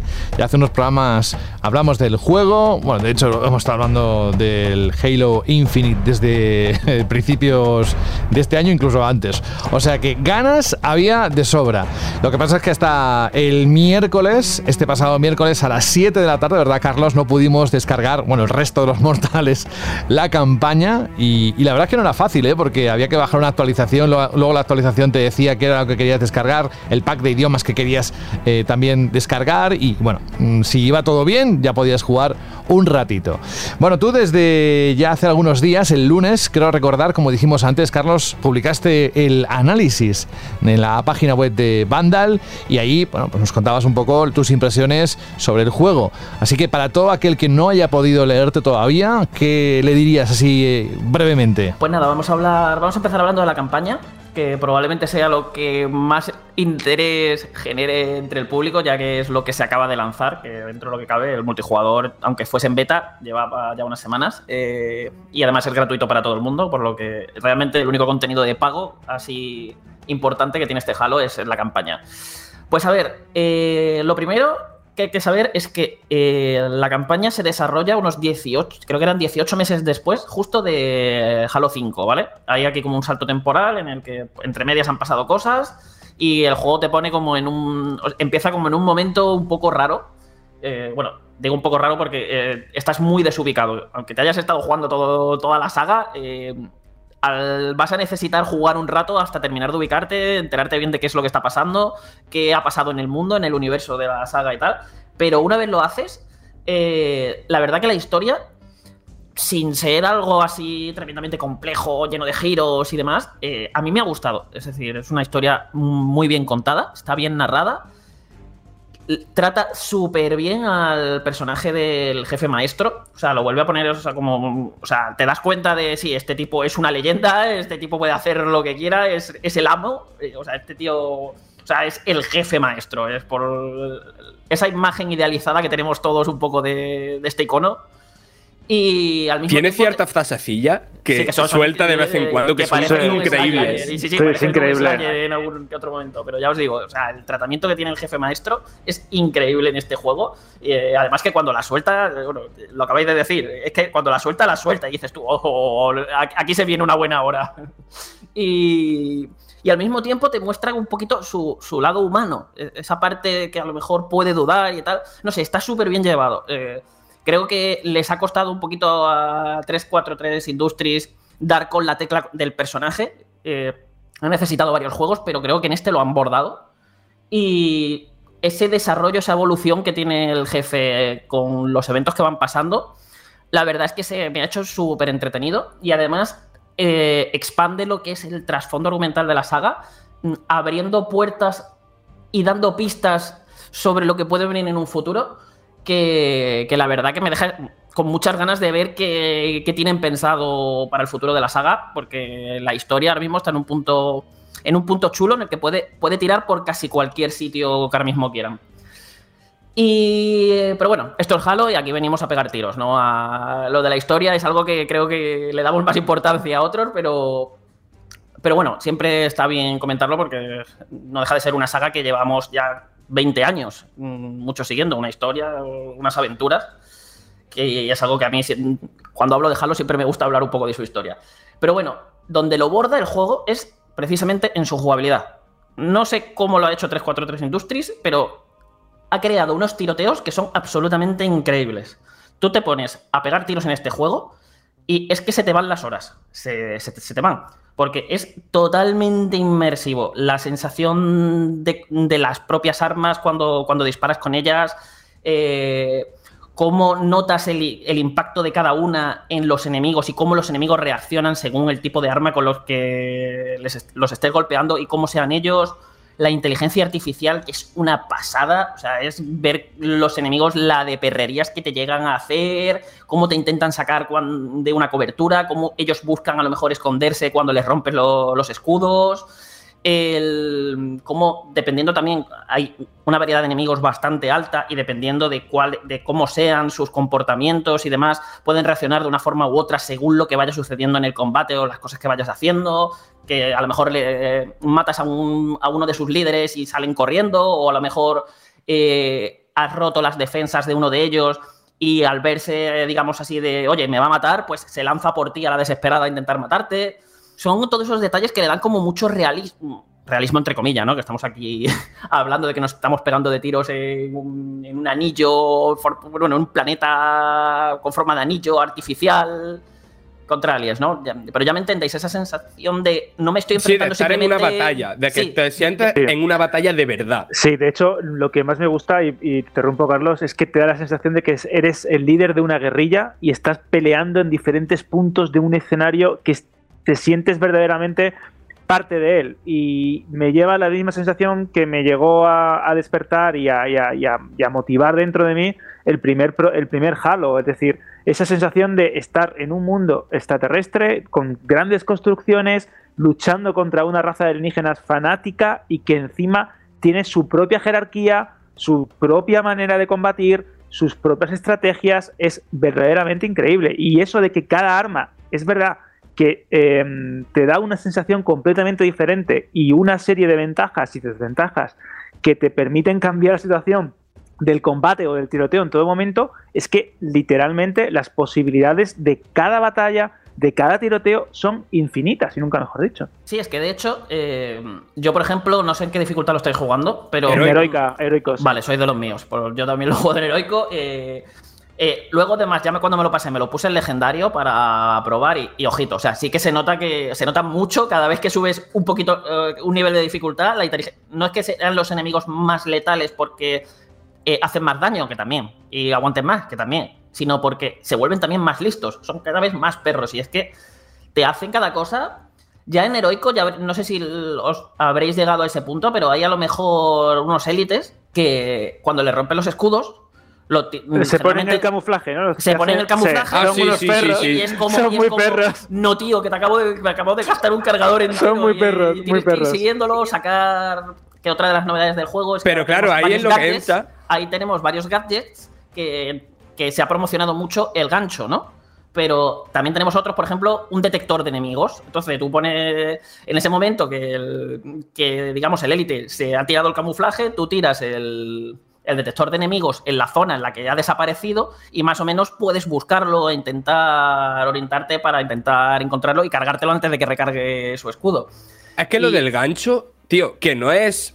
Que yo creo que está la percepción, ¿no? De que es el, el gimmick del marketing, ¿no? El gimmick para hacer el trailer súper espectacular y tal. Y que no, que realmente cambia muchísimo cómo juegas a Halo. Al menos yo, yo estoy jugando a este Halo de manera muy distinta a como he jugado lo- los anteriores Halo. Estoy jugando de una manera muchísimo más agresiva, usando el gancho tanto para acercarme a los enemigos como para posicionarme justo por encima de ellos. Después en el mundo, que supongo que hablarás ahora, cambia completamente cómo te mueves en, en un Halo. Es y a, ahora- a mí me parece un instrumento que da una versatilidad y unas capacidades creativas a la hora de, af- de afrontar un combate que, que son complicadas de explicar hasta que te pones a trastear con ello, pero que es muy Fran, satisfactorio. y intuitivo, porque realmente piensas cómo puedes usar el gancho. Yo era muy crítico con esto. Yo creía que era, pues eso, la típica, el típico movimiento de marketing, que realmente lo que, como todos los juegos tienen gancho ahora, tenemos que meterlo para que veas que la jugabilidad ha avanzado, hay cambios en la mecánica. Pero es que verdaderamente lo usas, tanto para romper las defensas de los enemigos, como para aprovechar la verticalidad de los escenarios, que son realmente brillantes, aparte de una mejor palabra para describirlos, y la manera en la que te pones delante del mando o te pones a jugar, es que lo haces de una manera intuitiva. Piensas que ese gancho ha estado siempre ahí, eh, lo usas constantemente, no crees que te rompa la manera en la que disfrutas de un Halo, porque realmente lo que es la base, lo que es el núcleo jugable es el, casi el mismo de siempre. Pero este, esta, esta adición a, a- la fórmula creo que le sienta perfecto, pero perfecto. Yo si os soy sin- sincero, al principio lo jugaba como un Halo de toda la vida. Me olvidaba de que existía el gancho, de que tenía un gancho ahí. Pero a medida que iba avanzando el juego, y no porque, eh, digamos, yo me acordara ya del- de que existía el gancho, sino porque el propio juego me iba poniendo tan contra las cuerdas que me iba saliendo solo el usarlo porque el propio juego me estaba obligando a usarlo para sobrevivir a todo lo que me estaba tirando encima. Y lo mejor es que lo usaba y me salía cada jugador de esto que, que dices, porque al final estás está- aquí estamos encarnando al jefe maestro, que es el único personaje, digamos, jugable que, que- que tiene el juego. No es como Halo 5, por ejemplo, que tenía como estas dos historias. No, esto es todo el jefe maestro. Y al jefe maestro siempre, pues eso, hemos tenido esa idea de que este tío es el amo, como hemos dicho antes. Y es que tú te sientes así cuando estás pegando tiros aquí usando el gancho. Es que eh, lo, típico de, joder, me, me están, estoy aquí escondido porque me están disparando de todo, no puedo salir, estoy sin munición y de repente te encuentras un lanzacohetes o un arma tocha ahí tirada, tiras el gancho, lo co- coges el arma con el gancho a distancia, sales, pegas tiros, te enganchas en los, en los enemigos para ir hasta ellos y matarlos con un puñetazo acercándote a ellos en segundos. No sé, es que puedes hacer auténticas virguerías y los propios, y ya digo, es el propio juego el que está diseñado para que siempre estemos usándolo de muchas maneras diferentes y dándonos, abriéndonos como muchas posibilidades. Oye, que, te, que tienes un enemigo aquí que está con el martillo gravitatorio que como te pegue, te mata del tirón. ¿Qué haces? Pues me- lo te- corre más que yo, lo tengo aquí al lado. Eh, miro eh, rápidamente, reacciono y es que te, te sale solo. Coges una pared, lanzas el gancho contra la pared o contra el techo y sales disparado volando para quitarte de en medio que no te dé con el gancho porque él corre mucho más que tú y corriendo no, no lo vas a esquivar. Y como eso son montones de situaciones, los propios escenarios que están súper bien diseñados y que tienen muchísima verticalidad, para que tú te estés todo el rato moviendo a diferentes alturas y la estés aprovechando en tu favor, tanto para escapar de los enemigos como para pillarlos a ellos en posiciones en las que tú tengas ventaja y, y ellos no se puedan esconder. Sí, aquí incluso las propias fortalezas, ¿no? Que dice, no sé, que son las típicas fortalezas de un mundo abierto, ¿no? Y que hay que conquistar y tal. Pero la enorme cantidad de maneras que hay para asaltarlas, ¿no? Dependiendo de las armas que lleves, de si llevas vehículo o no, de las distintas puertas de entrada que tiene y de camino alternativo, de poder coger el gancho, ¿no? Y, y entrar volando por encima de los enemigos disparándole misilacos. O no sé, eh, me parece que a nivel de escenarios, tanto los niveles lineales que lo hay, como las partes de mundo abierto están súper bien diseñadas. Aquí creo que ya es buen momento, o sea, ya- creo que ya hemos dejado un poco claro aquí entre todos que los tiroteos son la leche. O sea, en serio, de- yo es que hacía mucho que no me lo pasaba tan bien pegando tiros en un videojuego. No sé vosotros, Fran y Alberto. A ¿qué mí lo único que me parece por encima, por encima, es Destiny. Ya está.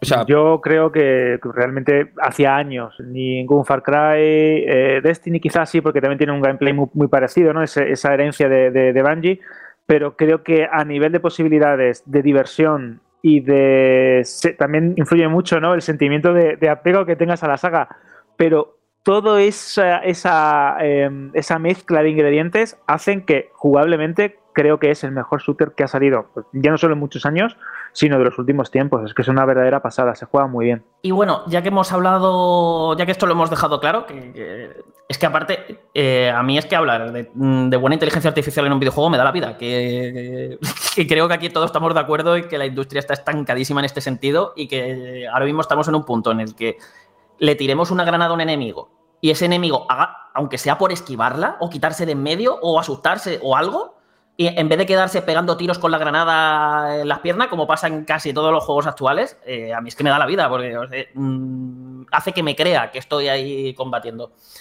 Dicho esto, eh, los escenarios.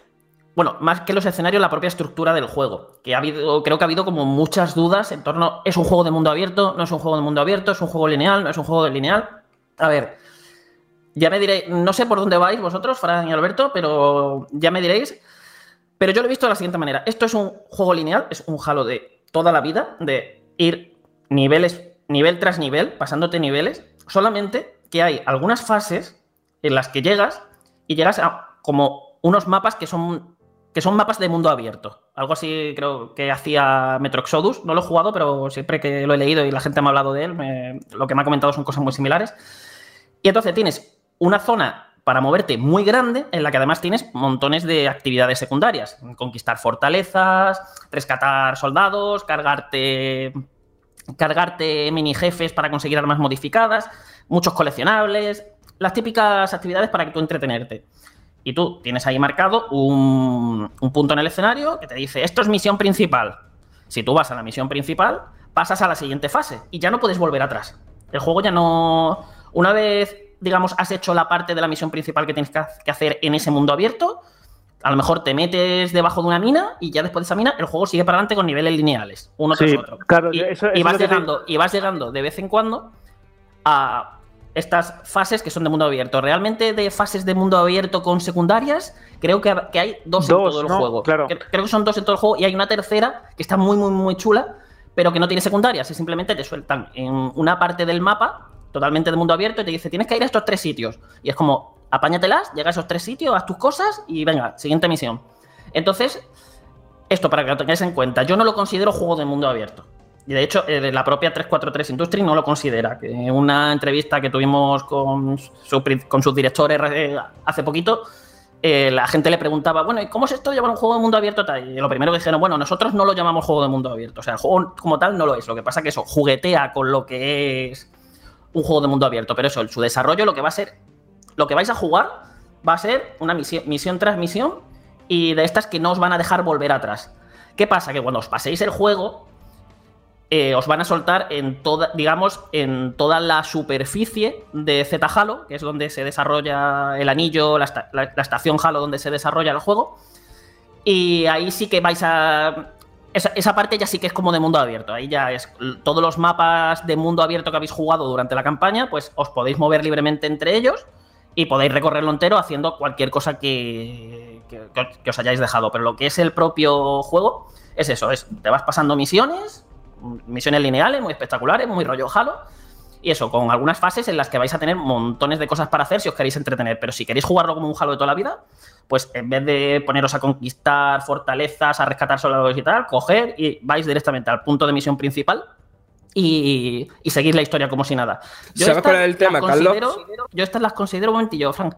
Yo estas las considero como la evolución de los niveles que tenían los primeros Halo que eran súper abiertos, como el famoso nive- la famosa fase del cartógrafo silencioso. Sí, eh, sí, del primer, del de- primer de- juego. de- del sí. primer Halo, pues la considero como una evolución de ello, pero a lo bestia. ¿Y qué ibas a decir? Perdona, Frank. Que el tema es que, vale, es verdad que no es un juego de mundo abierto, pero por ejemplo, para mí en Gears of War 5, la experimentación que tuvo con el mundo abierto fue en plan de, vale, está guay que hayáis hecho esto, pero por favor, en la sexta parte volver a la linealidad. Aquí no. Aquí no porque esas secciones de mundo abierto son súper sistémicas y... A ver, no digo que esto ahora sea de repente Zelda Breath of the Wild, ¿vale?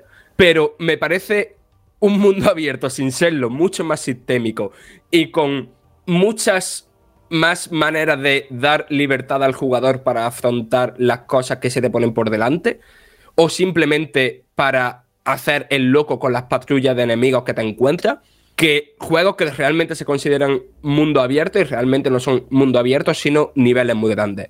Que, Que no, de hecho, sí. que, no, Fran- que, que no se relacionen sus elementos los unos con los otros. Sí, es que de hecho mm, la definición sería un shooter eh, con elementos de sandbox, porque la libertad que te da a la hora de pues eso, conquistar una base, eh, salvar eh, patrullas de los, de los militares, eh, ponerte a luchar con mini jefes ocultos pues, para conseguir armas más potentes o modificadas, etcétera, o incluso ponerte a explorar buscando las calaveras, ¿no? que son los modificadores clásicos de la saga y que siempre están por ahí di- dispersos, me da mejores sensaciones que, por ejemplo, un juego eh, de mundo abierto con todas las de la ley como un Far Cry. Yo he sido muy crítico con esto. Yo cuando se anunció el juego y vi ese mapa lleno de, de iconos y de elementos y vi un montón de cosas, dije, buf, esto va a ser literalmente un Far Cry, qué pereza me da, es una fórmula muy gastada, ya la tengo tan asimilada que dudo que me pueda ofrecer algo. Y aquí han encontrado, como comenta Carlos, el punto exacto de divertirte, ti- haciendo tiroteos, emboscando las patrullas de los desterrados, eh, buscando nuevas cosas, investigando los escenarios, encontrando documentos, empapándote de la mitología y del lore de la saga.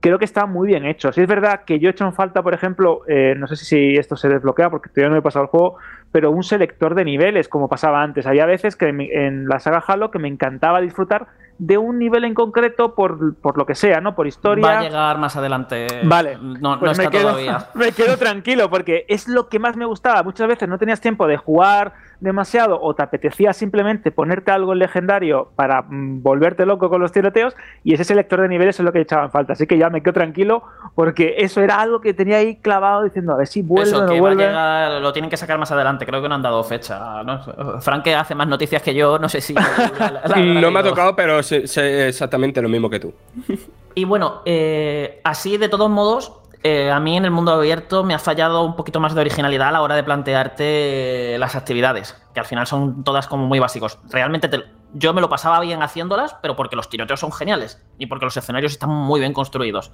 Pero eso, al final eh, lo que te ibas es a, con- a conquistar bases que al menos las fortalezas tenían diseños diferentes, o sea, eh, están todas muy curradas a nivel de diseño, pero claro, luego eh, irte a cualquier punto del mapa, cargarte una patrulla para salvar a un soldado, irte a otro lado o a cargarte a cuatro, a cuatro tipos y que te sal y que te desbloquee un punto de viaje rápido y esas cosas, a mí no me han entusiasmado. Hubiese preferido que hubiesen metido algún tipo de misiones narrativas, secundarias por ahí, algo, algo más, algo más elaborado. Pero bueno, aún así Sí, en me, eso estoy de lo, acuerdo. me- me lo he pasado bien, ¿no? Eh, recorriendo este mundo abierto y haciendo cosas. Esto sobre todo lo he notado cuando te lo pasas y ya te sueltan en el mundo abierto para que hagas todo lo que te hayas dejado y demás. Que era como un poco cuando me vino un poco la bajona del juego. Fue como, uff, es que me da pereza porque son actividades que realmente si las voy a hacer es porque me divierto pegando tiros en este juego, pero uff, creo que me voy al multijugador. Fue un poco la sensación que me dio. Y, creo que es por eso, porque las propias actividades que tiene el juego y las recompensas que te da por hacerlas y demás no, no son demasiado estimulantes. Aún así, ya os digo, os lo vais a pasar bien. Porque es que pegando tiros en este juego es que lo, lo hace genial. Carlos, y otra cosa que, por lo menos por lo que llevo del juego, eh, ¿no crees que se ha perdido un poco la epicidad al, al abrir un poco más el, el horizonte jugable y darte más posibilidades? Se ha perdido un poco ese toque cinematográfico épico como el que tenía Reach, como el que tenía eh, Halo 3, Totalmente. No, no, ¿verdad? No, eh, no hay momentos así que se puedan comparar a los grandes momentos de 3 o Reach o misiones incluso que se te queden grabadas por, digamos, lo original. Bueno, más que originales, por la puesta en escena que tienen, el cómo están Exacto. diseñadas, las cosas que Las te hacen pieces, hacer. Exactamente. Sí, es como que le falta un poquito de, de eso. Porque al final eh, el diseño de misiones, por decirlo de algún modo, es ve de un lado a otro, va siguiendo pasillos, arenas con muchos enemigos, eh, ve pegando tiros y, y ve de un tiroteo a otro. Le falta más como ese toque más épico, más... mm, no sé cómo describirlo, más halo, por decirlo de algún modo.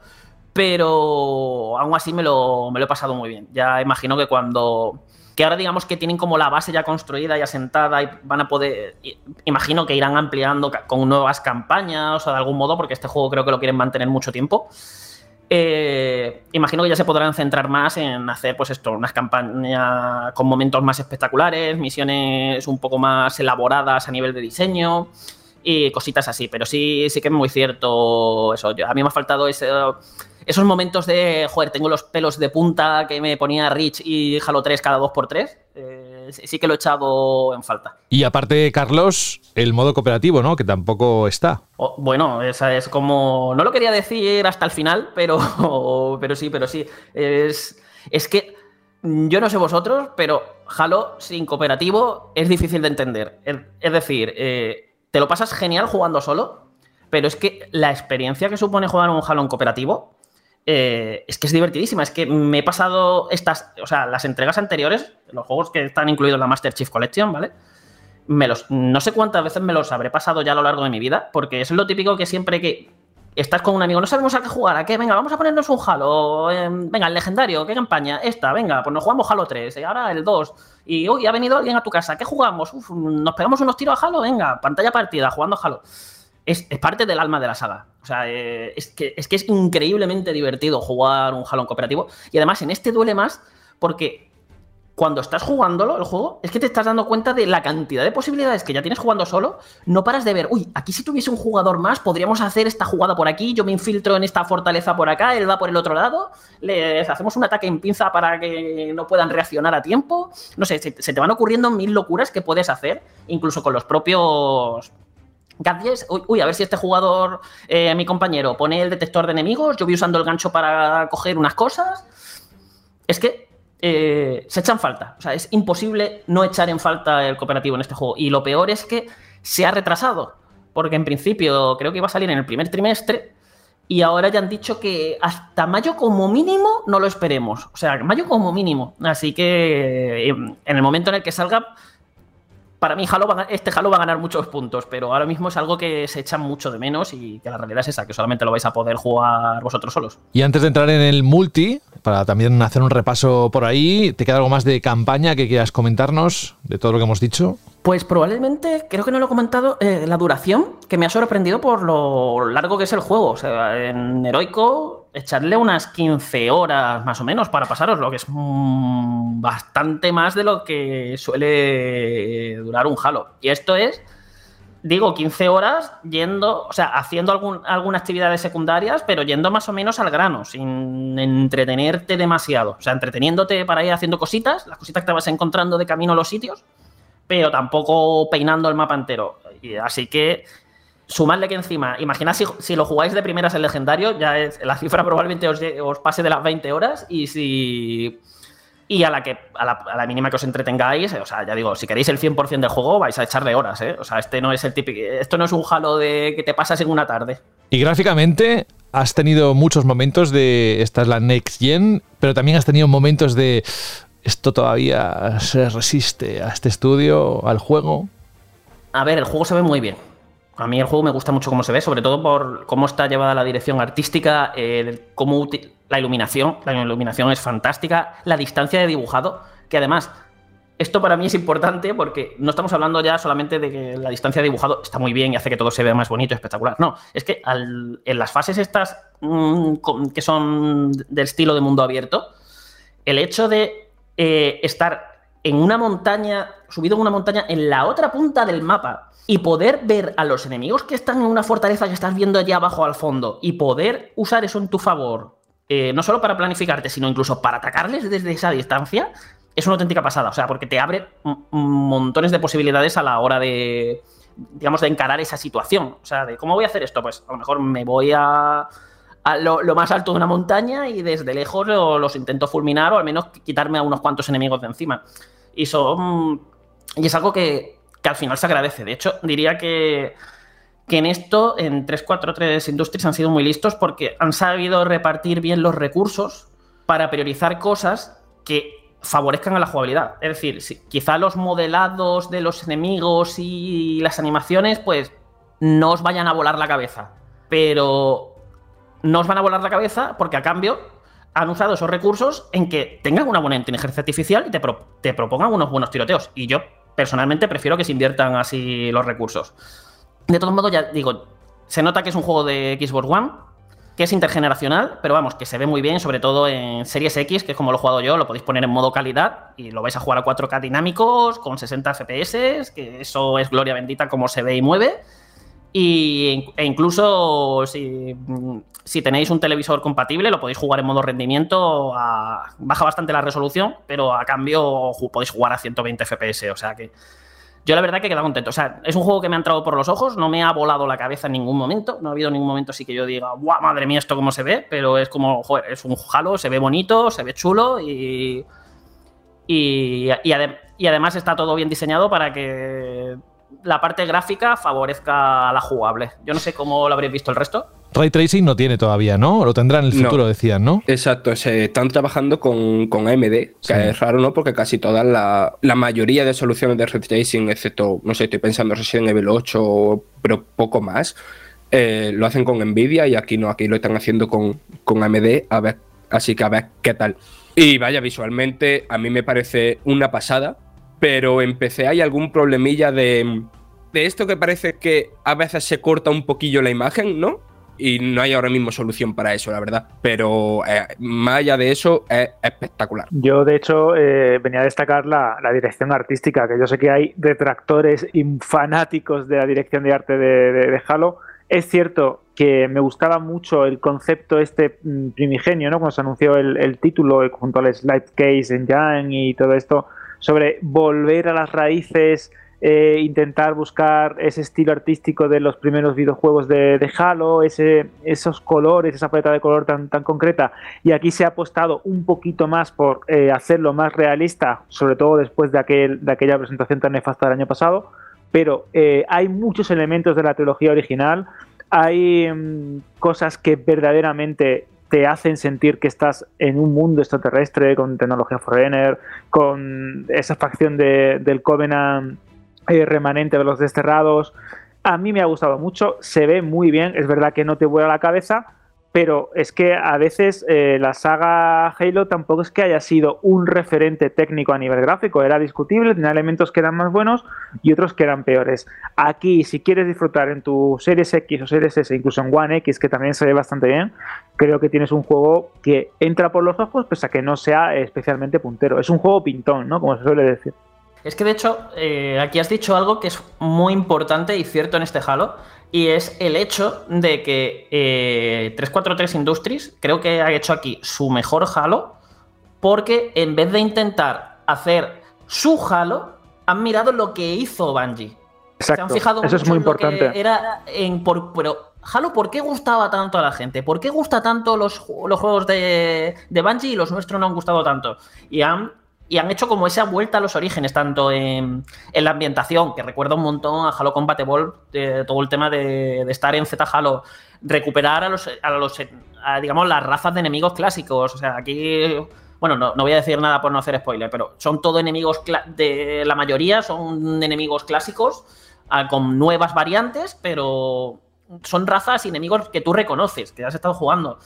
Y el propio ritmo que le han dado a los combates, mm, no sé, está- tienes toda la sensación de estar jugando un Halo que vuelve a los orígenes, pero modernizado y actualizado a 2021. Y es la sensación que a mí me ha transmitido jugando durante todo el juego. Y bueno, ya para terminar, nos queda hablar del multijugador. Sí, Eh, eso es. a mí, lo, os lo admito, los videojuegos multijugador competitivo mm, no son mis favoritos. Siempre si tengo una opción de jugar algo co- cooperativo para un jugador, lo voy a preferir. Pero es que me ha devuelto a los tiempos de, de, los, de Halo 3, prácticamente. Es una, una vuelta a los orígenes, un shooter super, un Halo super clasicorro en cómo está diseñado, el tipo de tiroteos, esas partidas locas en las que se pueden hacer jugadas súper extravagantes y súper dinámicas. Estás en un, los mapas muy bien diseñados para que estén pasando siempre cosas. Tú, a la mínima que eches un vistazo a tu alrededor, siempre estás viendo una situación en la que un compañero a lo mejor puede necesitar ayuda, otro a lo mejor está intentando conquistar una de las bases, eh, te está viniendo eh, una patrulla de enemigos, de, bueno, de jugadores enemigos con, con un Warfog que te están fusilando y te tienes que esconder, no sé, siempre está pasando algo, es como una batalla muy viva, muy, mm, muy frenética, muy intensa, en la que la habilidad es, lo es prácticamente todo, la habilidad y el juego en equipo, y que además mantiene, digamos, todas las virtudes que hemos hablado hasta ahora. Eh, Ese gameplay tan bueno que tiene, eh, porque es que la- las armas al final y el manejo son, son las mismas. El cómo está todo estructurado. Le falla a mi gusto ahora mismo que hay poquísimas listas de juego. Jo- mm, que no entiendo cómo, cómo todavía hay tan pocas listas de juego que ya han dicho que las van a ir ampliando, pero por ejemplo es que ahora mismo eh, no tenemos ni siquiera para dividir modos de juego de Slayer, es decir, asesino, de simplemente dedícate a matar enemigos, de, de los modos que van por objetivos. Y claro, ah, que mínimo que una división ya están listas, pero nada, ya han dicho que van a ir ampliando. Creo que deberían de darse un poquito más prisa ampliando estas cosas. Y bueno, luego el sistema de progresión que, que a mí no me afecta mucho porque realmente esto no deja de ser un juego que juegas en primera persona y que todo lo que digamos consigues por el sistema de progresión son elementos estéticos con los que personalizar a tu personaje y es algo que pues, vas a ver cuando mueres y en la pantalla de presentación y de final, o sea, no lo vas a ver mu- no lo vas a ver mucho más durante la partida y a mí sinceramente me da bastante igual Mm, con que se me vea mi Spartan medio apañado, yo ya, yo ya voy que tiro para adelante. Pero sí que es cierto que hay gente a la que sí que le importarán estas cosas y va demasiado lento. O sea, están haciendo ajustes, están probando cosas, están metiendo cambios, están haciendo añadidos para intentar hacer que la progresión vaya un poquito más rapidita y, y puedas ir consiguiendo cosas más rápido. Pero aún así creo que todavía tienen que hacer aquí muchos ajustes porque, porque va lento, ¿eh? Va lento. Es que tienes que jugar una cantidad de partidas brutal y creo que aquí es un poco donde se nota ese el haber convertido el multijugador en un free to play. De todos modos, creo que aquí quien más nos puede, quien mejor nos puede hablar, porque ha jugado incluso bastante más que yo, eh, es Frank, que es el que yo como estaba con la campaña desde el primer día no he podido estar, pero Frank sí que ha estado ahí desde el primer día de beta. Sí, sí, o sea, tampoco es que le haya echado 50 horas, pero sí que prácticamente desde que salió hasta esta semana, todas mis noches han sido Halo Infinite multijugador con los colegas. Y e- eso que apuntaba al principio, ¿no? Que era ese volver a los tiempos de, Halo 3, ¿no? Yo, es que lo, he sentido completamente así, ¿sabes? El, eh, aquel momento de, en mi caso, de volver del instituto y ponerte los cascos y ponerte a jugar con el Halo 3 con los colegas, para mí ha sido lo mismo, solo que unos poquitos años después y, y- y después del trabajo en vez de después del instituto. Pero vaya, que es un multijugador que me parece genial. Hace falta algún ajuste de equilibrio, ¿no? Por ejemplo, a mí los vehículos en el modo. En el modo guerra total se llama, que el que las grandes batallas, me parece que son que están un tanto descompensados unos vehículos entre otros y tal, pero vaya, son ajustes de equilibrio que por los que pasan todos los juegos multijugador. Pero lo accesible que es que una persona que lleve jugando a Halo desde el primero o una persona que este sea su primer Halo, en unas 4 o 5 partidas ya sabe todo lo básico que, hay que saber para ser útil para el equipo, lo bien diseñados que están los mapas, hay, es cierto que hay algunos mapas que en ciertos modos no funcionan especialmente bien. pero la inmensa mayoría son mapas que están diseñados con, no sé, con una atención al detalle y de pensar en la estrategia que se van a hacer y de, y de tener en cuenta las cosas que pueden pasar en cada esquina, ¿no? Que, que- me parece eso brillante. El mapa este de, de las calles, que es de noche y tal, eso a mí me parece increíble. Yo creo que el multijugador tiene un problema que es el crossplay, sobre todo para los jugadores de consola. Por el tema de que yo creo que es una clara desventaja y además no se puede filtrar de momento a aquellos que vienen del PC. Y ya no te cuento el- los chetos que hay últimamente. Espero que ahí metan mano Microsoft y, y- y los pueda eliminar. Pero hay ciertas partidas que realmente, no sé si te los ha pasado, ¿eh? pero son sí, sí. injugables por apuntado, headshots automáticos y una, bueno, incluso que ven a través de las paredes, que todo esto tiene- sé que tiene un nombre, pero yo hay partidas que me he salido porque digo, es que están haciendo cheto, pero clarísimamente, o giros muy raros, que yo sé que el, el ratón y el teclado te dan ciertas habilidades, pero yo creo ahí eh, hay una desventaja que espero que se vaya también ah, limando y ajustando, ¿eh? Sí, sí, sí, es que, pero ya incluso sin trampas, o sea, yo juego en PC, pero yo soy manco, ¿vale? Así que yo no cuento.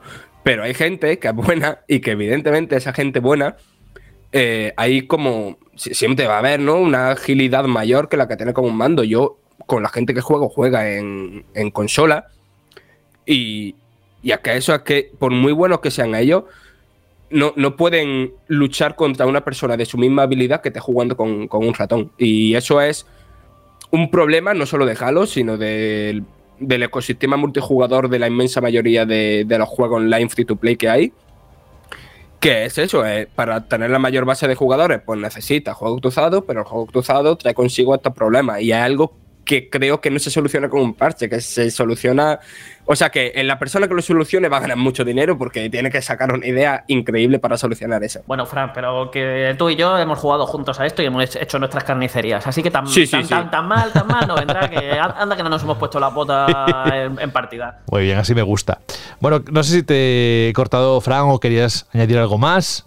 al No, no, no, no, que es ¿no? simplemente eso, que, que- que el multijugador es, es increíble y, y que, no sé, aunque no os interese la campaña y tal, porque o no la queréis pagar o no podéis pagarla y tal, descargaros el multijugador y juntaros con un par de colegas y poneros a jugar porque eso, mm, os va a atrapar toda la noche. Estoy totalmente de acuerdo. Carlos, ¿algo más que te haya quedado? Pues ahora mismo que caiga, no, pues y eso comentar que la banda sonora es una pasada. Que, Bueno. bueno, ya la habéis estado Sí, escuchando, que además la ha compuesto en esta ocasión Gareth Cocker, que es quien compuso las bandas sonoras de los dos juegos de Ori, así que ojito. Y en este caso es que ha clavado, pero clavado el estilo de, que tenía Martin O'Donnell, como, que creo que es como otra de esas cosas que comentamos de vuelta a los orígenes de, de los juegos de Bungie. Y es que de verdad, la música es que hay momentos. Aparte de que recupera un montón de los temas más míticos de la saga que compuso O'Donnell, eh, la, la nueva remezcla que les ha hecho son geniales y los temas nuevos propios que ha creado es que encajan de maravilla. O sea, es que, es que son indistinguibles del estilo de, de O'Donnell. No sé, eh, es magia musical lo, lo- lo que ha hecho Gareth Cocker con esta banda sonora.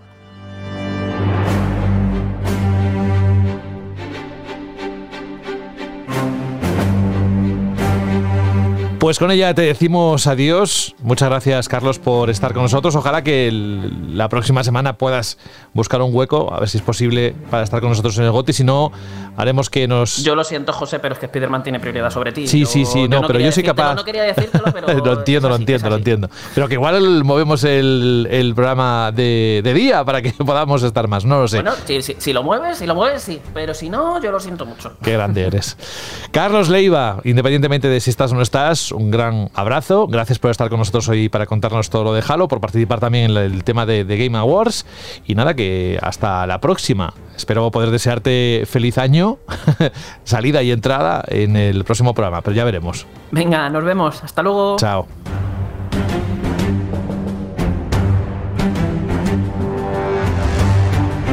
¿Cómo combina la banda sonora de Halo Infinite con Taylor Swift?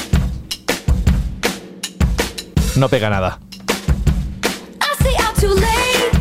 En eso estarás de acuerdo conmigo. que son dos Esto- estilos distintos. Esto no funciona. Esto no funciona, esto no, Esto no aquí no se hace un mashup de estos, no se puede hacer. Alberto, venga, vamos al tema, vamos al lío, porque además tenemos que anunciar algo para la próxima semana que nos hace especial ilusión, como todos los cierres de año con esos GOTI. A mí, una de las partes que más me gustan de hacer un programa de GOTI es precisamente escuchar a los oyentes, pero a eso vamos a dentro de un ratito. Ahora vamos a centrarnos en la pregunta que lanzaste la semana pasada sobre eh, la Chirly pregunta y a ver qué, era lo que proponías.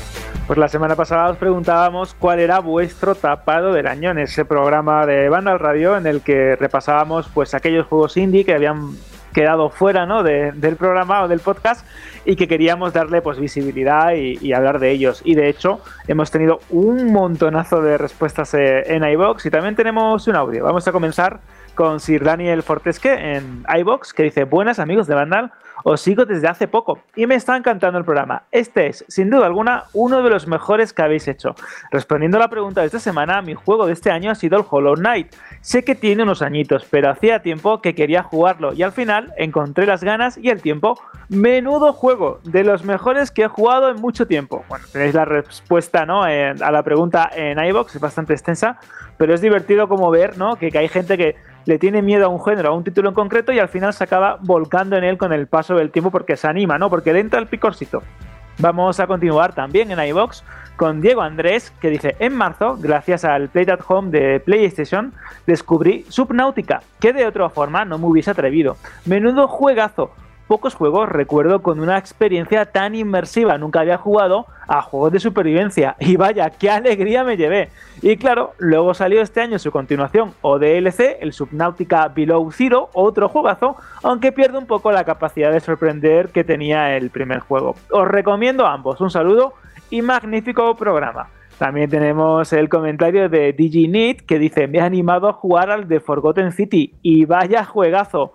El de Mastari que dice: La verdad es que no estaría mal que esto que lo, lo hicierais más a menudo. Desde mi punto de vista, en el podcast, pues gastáis demasiado tiempo en los análisis, cuando es algo que puedes ir a la página y leerlo sin problema. En mi opinión, este podcast debería estar enfocado un poco más a difundir vuestras experiencias en el mundo de los videojuegos, como por ejemplo lo que habéis hecho en este podcast en relación al que hicimos la semana pasada de las mini reseñas. Dice, tampoco quiero que esto suene a crítica, ¿eh? que igualmente me sigue encantando el trabajo que hacéis. Un abrazo y que tengáis felices fiestas. Bueno, pues mira, José, esto lo podemos hacer más a menudo, ¿no? Una cada X tiempo, si la actualidad lo permite, nunca mejor dicho, Sí. pues hacer un pequeño podcast de recomendaciones, de, de juegos que se han quedado fuera. Y de hecho también tenemos un audio. No, que José. estaba pensando, estaba pensando que lo que Dime. las palabras de precisamente Jorge la semana pasada o la anterior, que decía que, que bueno, que nosotros no dejamos de ser un podcast de una revista de actualidad, con lo cual eh, tiene que estar basado en la actualidad. Luego es verdad que hay momentos que esa actualidad nos permite el poder hacer, pues eso, especiales, eh, donde podemos contar un poco más, pues experiencias con otros juegos, que como hicimos la semana pasada, ¿no? Pero, pero bueno, eh, intentaremos siempre tenerlo en cuenta porque hay momentos durante esos cuarenta y pico programas que forman cada temporada, pues para abordar temas distintos. Tenemos otro también pendientes de hace algunos meses que espero que en el 2022 podamos darle salida. Además tenemos una entrevista súper interesante, pero bueno, ya, ya iremos viendo, vamos construyendo la escaleta en función de lo que tengamos de actualidad. Decías del audio, tenemos me parece Exacto. que alguien que se estrena porque no recuerdo a Maestro Yo Dani, tampoco, ¿no? ¿no? lo, no lo recuerdo y de hecho me ha hecho mucha ilusión ¿no? encontrarme a un, un audio nuevo de un oyente completamente nuevo, así que darle. Venga, vamos a escuchar a Maestro Dani. Para mí el tapado sin duda es Immortal Phoenix Racing. Es un juego que ha pasado bastante desapercibido para lo que es. Todo el mundo lo tenía como el, el Breath of the Wild de Hacendado y la verdad que, es un juego que, que aporta algunas ideas muy buenas, sobre todo al combate. La exploración está muy bien también, tiene su- sus puzzles cada momento que, que entretienen mucho. A mí me ha encantado y le echamos de 60 horas este año. Así que todo el que pueda que le eche el guante porque es un juegazo, vamos. Pues más comentarios. Venga. Tenemos el de Atlant que dice, increíble chicos el programa, casi no tengo tiempo para los blockbusters y se agradece muchísimo este tipo de programas que se salen un poco de lo normal con todas estas menciones a las que dais voz. Estaría genial un comentario con la lista de juegos que habéis nombrado. Un saludo equipo. De hecho, a Artland le comentaba otro oyente del programa todos los títulos que hayamos nombrado en, en, el programa de la semana pasada, así que si queréis verlos, os vais a iBox, al programa de la semana pasada, y tenéis las listas de, este, de todos los juegos que, que, comentábamos. También para despedirnos tenemos el comentario de José Manuel Martínez Cabello, que dice, pues lo mío no son indies, pero algunos tapados que me he encontrado, que soy muy de japonesadas, serían Bravely Default 2, de eh, Words End With You, Scarlet Nexus, etcétera, etcétera. Persona 5 Striker, bueno, nos nombra un montón de juegos. Tenéis también el comentario en iBox. Y yo creo que ya podemos ir eh, sacando la pregunta de la semana que viene. José, ¿qué tanto te gusta? Bueno, la pregunta de la semana que viene no tiene ningún misterio, ninguno. De hecho, dijimos, oye, dejad de mandar si queréis audios de la forma que hacéis habitualmente, porque queremos concentrarlo sobre todo en la parte final, en, en los GOTI, ¿no? Y ahí vamos, yo creo que podemos decirlo, pero que no es ninguna sorpresa, vaya. ¿Cuál es la Exacto. pregunta, Shirley, de la próxima semana? Del último programa del año. Pues, Pues claro, ¿cuáles son vuestros GOTI? Los juegos que destacáis de este 2021, aquellos que os han llegado especialmente, lo podéis hacer como queráis, el juego más especial, vuestro top 3, si lo queréis así.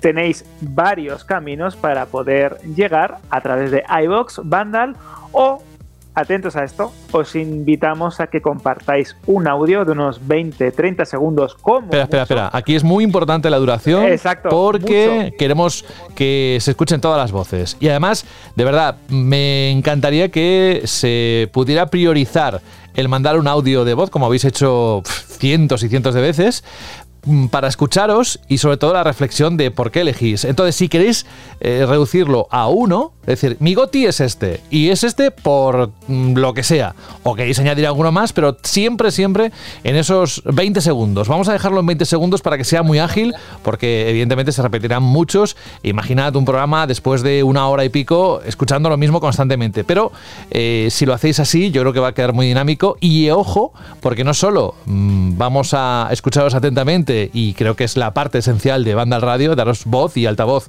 en este tipo de ocasiones, sino que además alguien se puede llevar una pequeña sorpresa. Guiño, guiño, Alberto. Exacto, vamos a daros un incentivo para que mandéis vuestros audios eh, a radio.vandal.net con vuestro goti, con vuestros gotis, ya sabéis, 20 segundos. Y creedme que yo creo que merece la pena, ¿eh? que nunca se sabe si te puede tocar algo que te alegre un poco más las navidades. Yo solo digo que Rubén está en ello. Y además nos ha dicho que la próxima semana lo contará. Pero eh, eso es adicional. Eso es como, bueno, juegas, lo importante es jugar y luego si ganas, pues perfecto. En este caso, eh, lo que queremos de verdad es escucharos y, tener esa composición total de la reacción y de los oyentes sobre su percepción de cómo ha ido el año. Además, este año ha sido muy especial, como hemos dicho, no tan hardcore gamer eh, o no tan dirigido a juegos de que otras veces o el próximo año vamos a tener. Bueno, eh, creo que va a ser muy interesante escuchar todas las opiniones. Quedamos así, ¿no, Alberto? Perfecto, creo que son las credenciales perfectas para dar un poco ¿no? de, de- de picorcito a los oyentes para que participen en el último programa de la temporada hasta después de Navidades. Cuidado. Eso, eso. Volvemos después de Reyes. Justamente esa semana de Reyes volvemos, si nadie dice lo contrario, pero yo creo que, que es el momento justo para volver y además eh, seguramente igual nos permita hacer alguno de esos programas especiales que, bueno, me parece que el primero lo que vamos a dedicar es a, mirar al 2022, que además va a ser muy, muy divertido el, todo lo que viene y, ya pues repasarlo con vosotros nada más comenzar el año. Pero bueno, ya lo veréis. De momento queda el de la próxima semana. Alberto González, un gran abrazo, muchísimas gracias hoy. De verdad que ha sido un programa muy completito y que nada, que dentro de unos días te volvemos a convocar aquí. Pasamos lista. Pues perfecto, la semana que viene nos escuchamos y nos vemos. Un Eso. abrazo fuerte, José. Cuídate Adiós. mucho, chao. Y solo me queda Fran Gematas, que al resto se ha ido. Pero Fran, Sí, sí, han huido todo, ¿eh? Sí, además Fran está, está pendiente de decir adiós para irse rápidamente a un cumpleaños. Gracias por el esfuerzo de estar con nosotros hoy, Fran, que sé que Eh, hoy... esfuerzo ninguno, ello, yo qué sé. Bueno, pero hoy uno de esos, esos días de los que sí, tenía un compromiso, pero hoy has estado y era importante que estuvieras. Así que un abrazo y la próxima semana, eso sí, no me faltes, que quiero escuchar tus goti, ¿vale? Vale, vale, aunque ya os podéis imaginar cuáles son, pero bueno. Un abrazo. Hasta luego. Cuídate mucho. Y nos vamos con, por supuesto, no podía faltar, y la próxima semana también. Lo que pasa es que no sé si la próxima semana habrá alguna sorpresa en este sentido, todavía no lo hemos pensado, pero la última canción del año igual podía ser... Bueno, es igual. Vamos con la de este, esta edición, la edición número 15 de la novena temporada, que ha sido Yosu, el que nos ha mandado un correo que dice lo siguiente, hola, mi nombre es Jesús María, y antes de nada, un saludo para todo el equipo, pues igual para ti. Gracias Jesús María por, por escucharnos. Dice, me pongo en contacto para solicitar como canción para el final de algún programa la canción Cosmic Hero del juego Next Machina. Y nada más, solo felicitaros por el programa y animaros a que sigáis así por mucho tiempo. Gracias por lo anticipado y un saludo. Que no es para comérselo, vamos, le comemos la cara a, a besos a Yosu.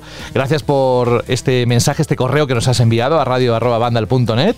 Y nada, vamos a escuchar esa canción Next Machina. Es un videojuego, como sabéis, desarrollado y publicado por el estudio finlandés Housemarque, que eh, hace nada, unos meses, este mismo año, fueron protagonistas por ese Returnal.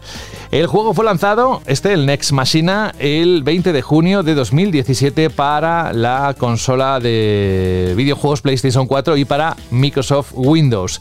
Contó para esta ocasión con la colaboración del diseñador Eugene Jarvis como consultor creativo. Jarvis además es conocido por su papel en el diseño de juegos arcade como Marta Marciano, sobre todo como Defender en el 81, Robotron en el 82 o Smash TV en el 90.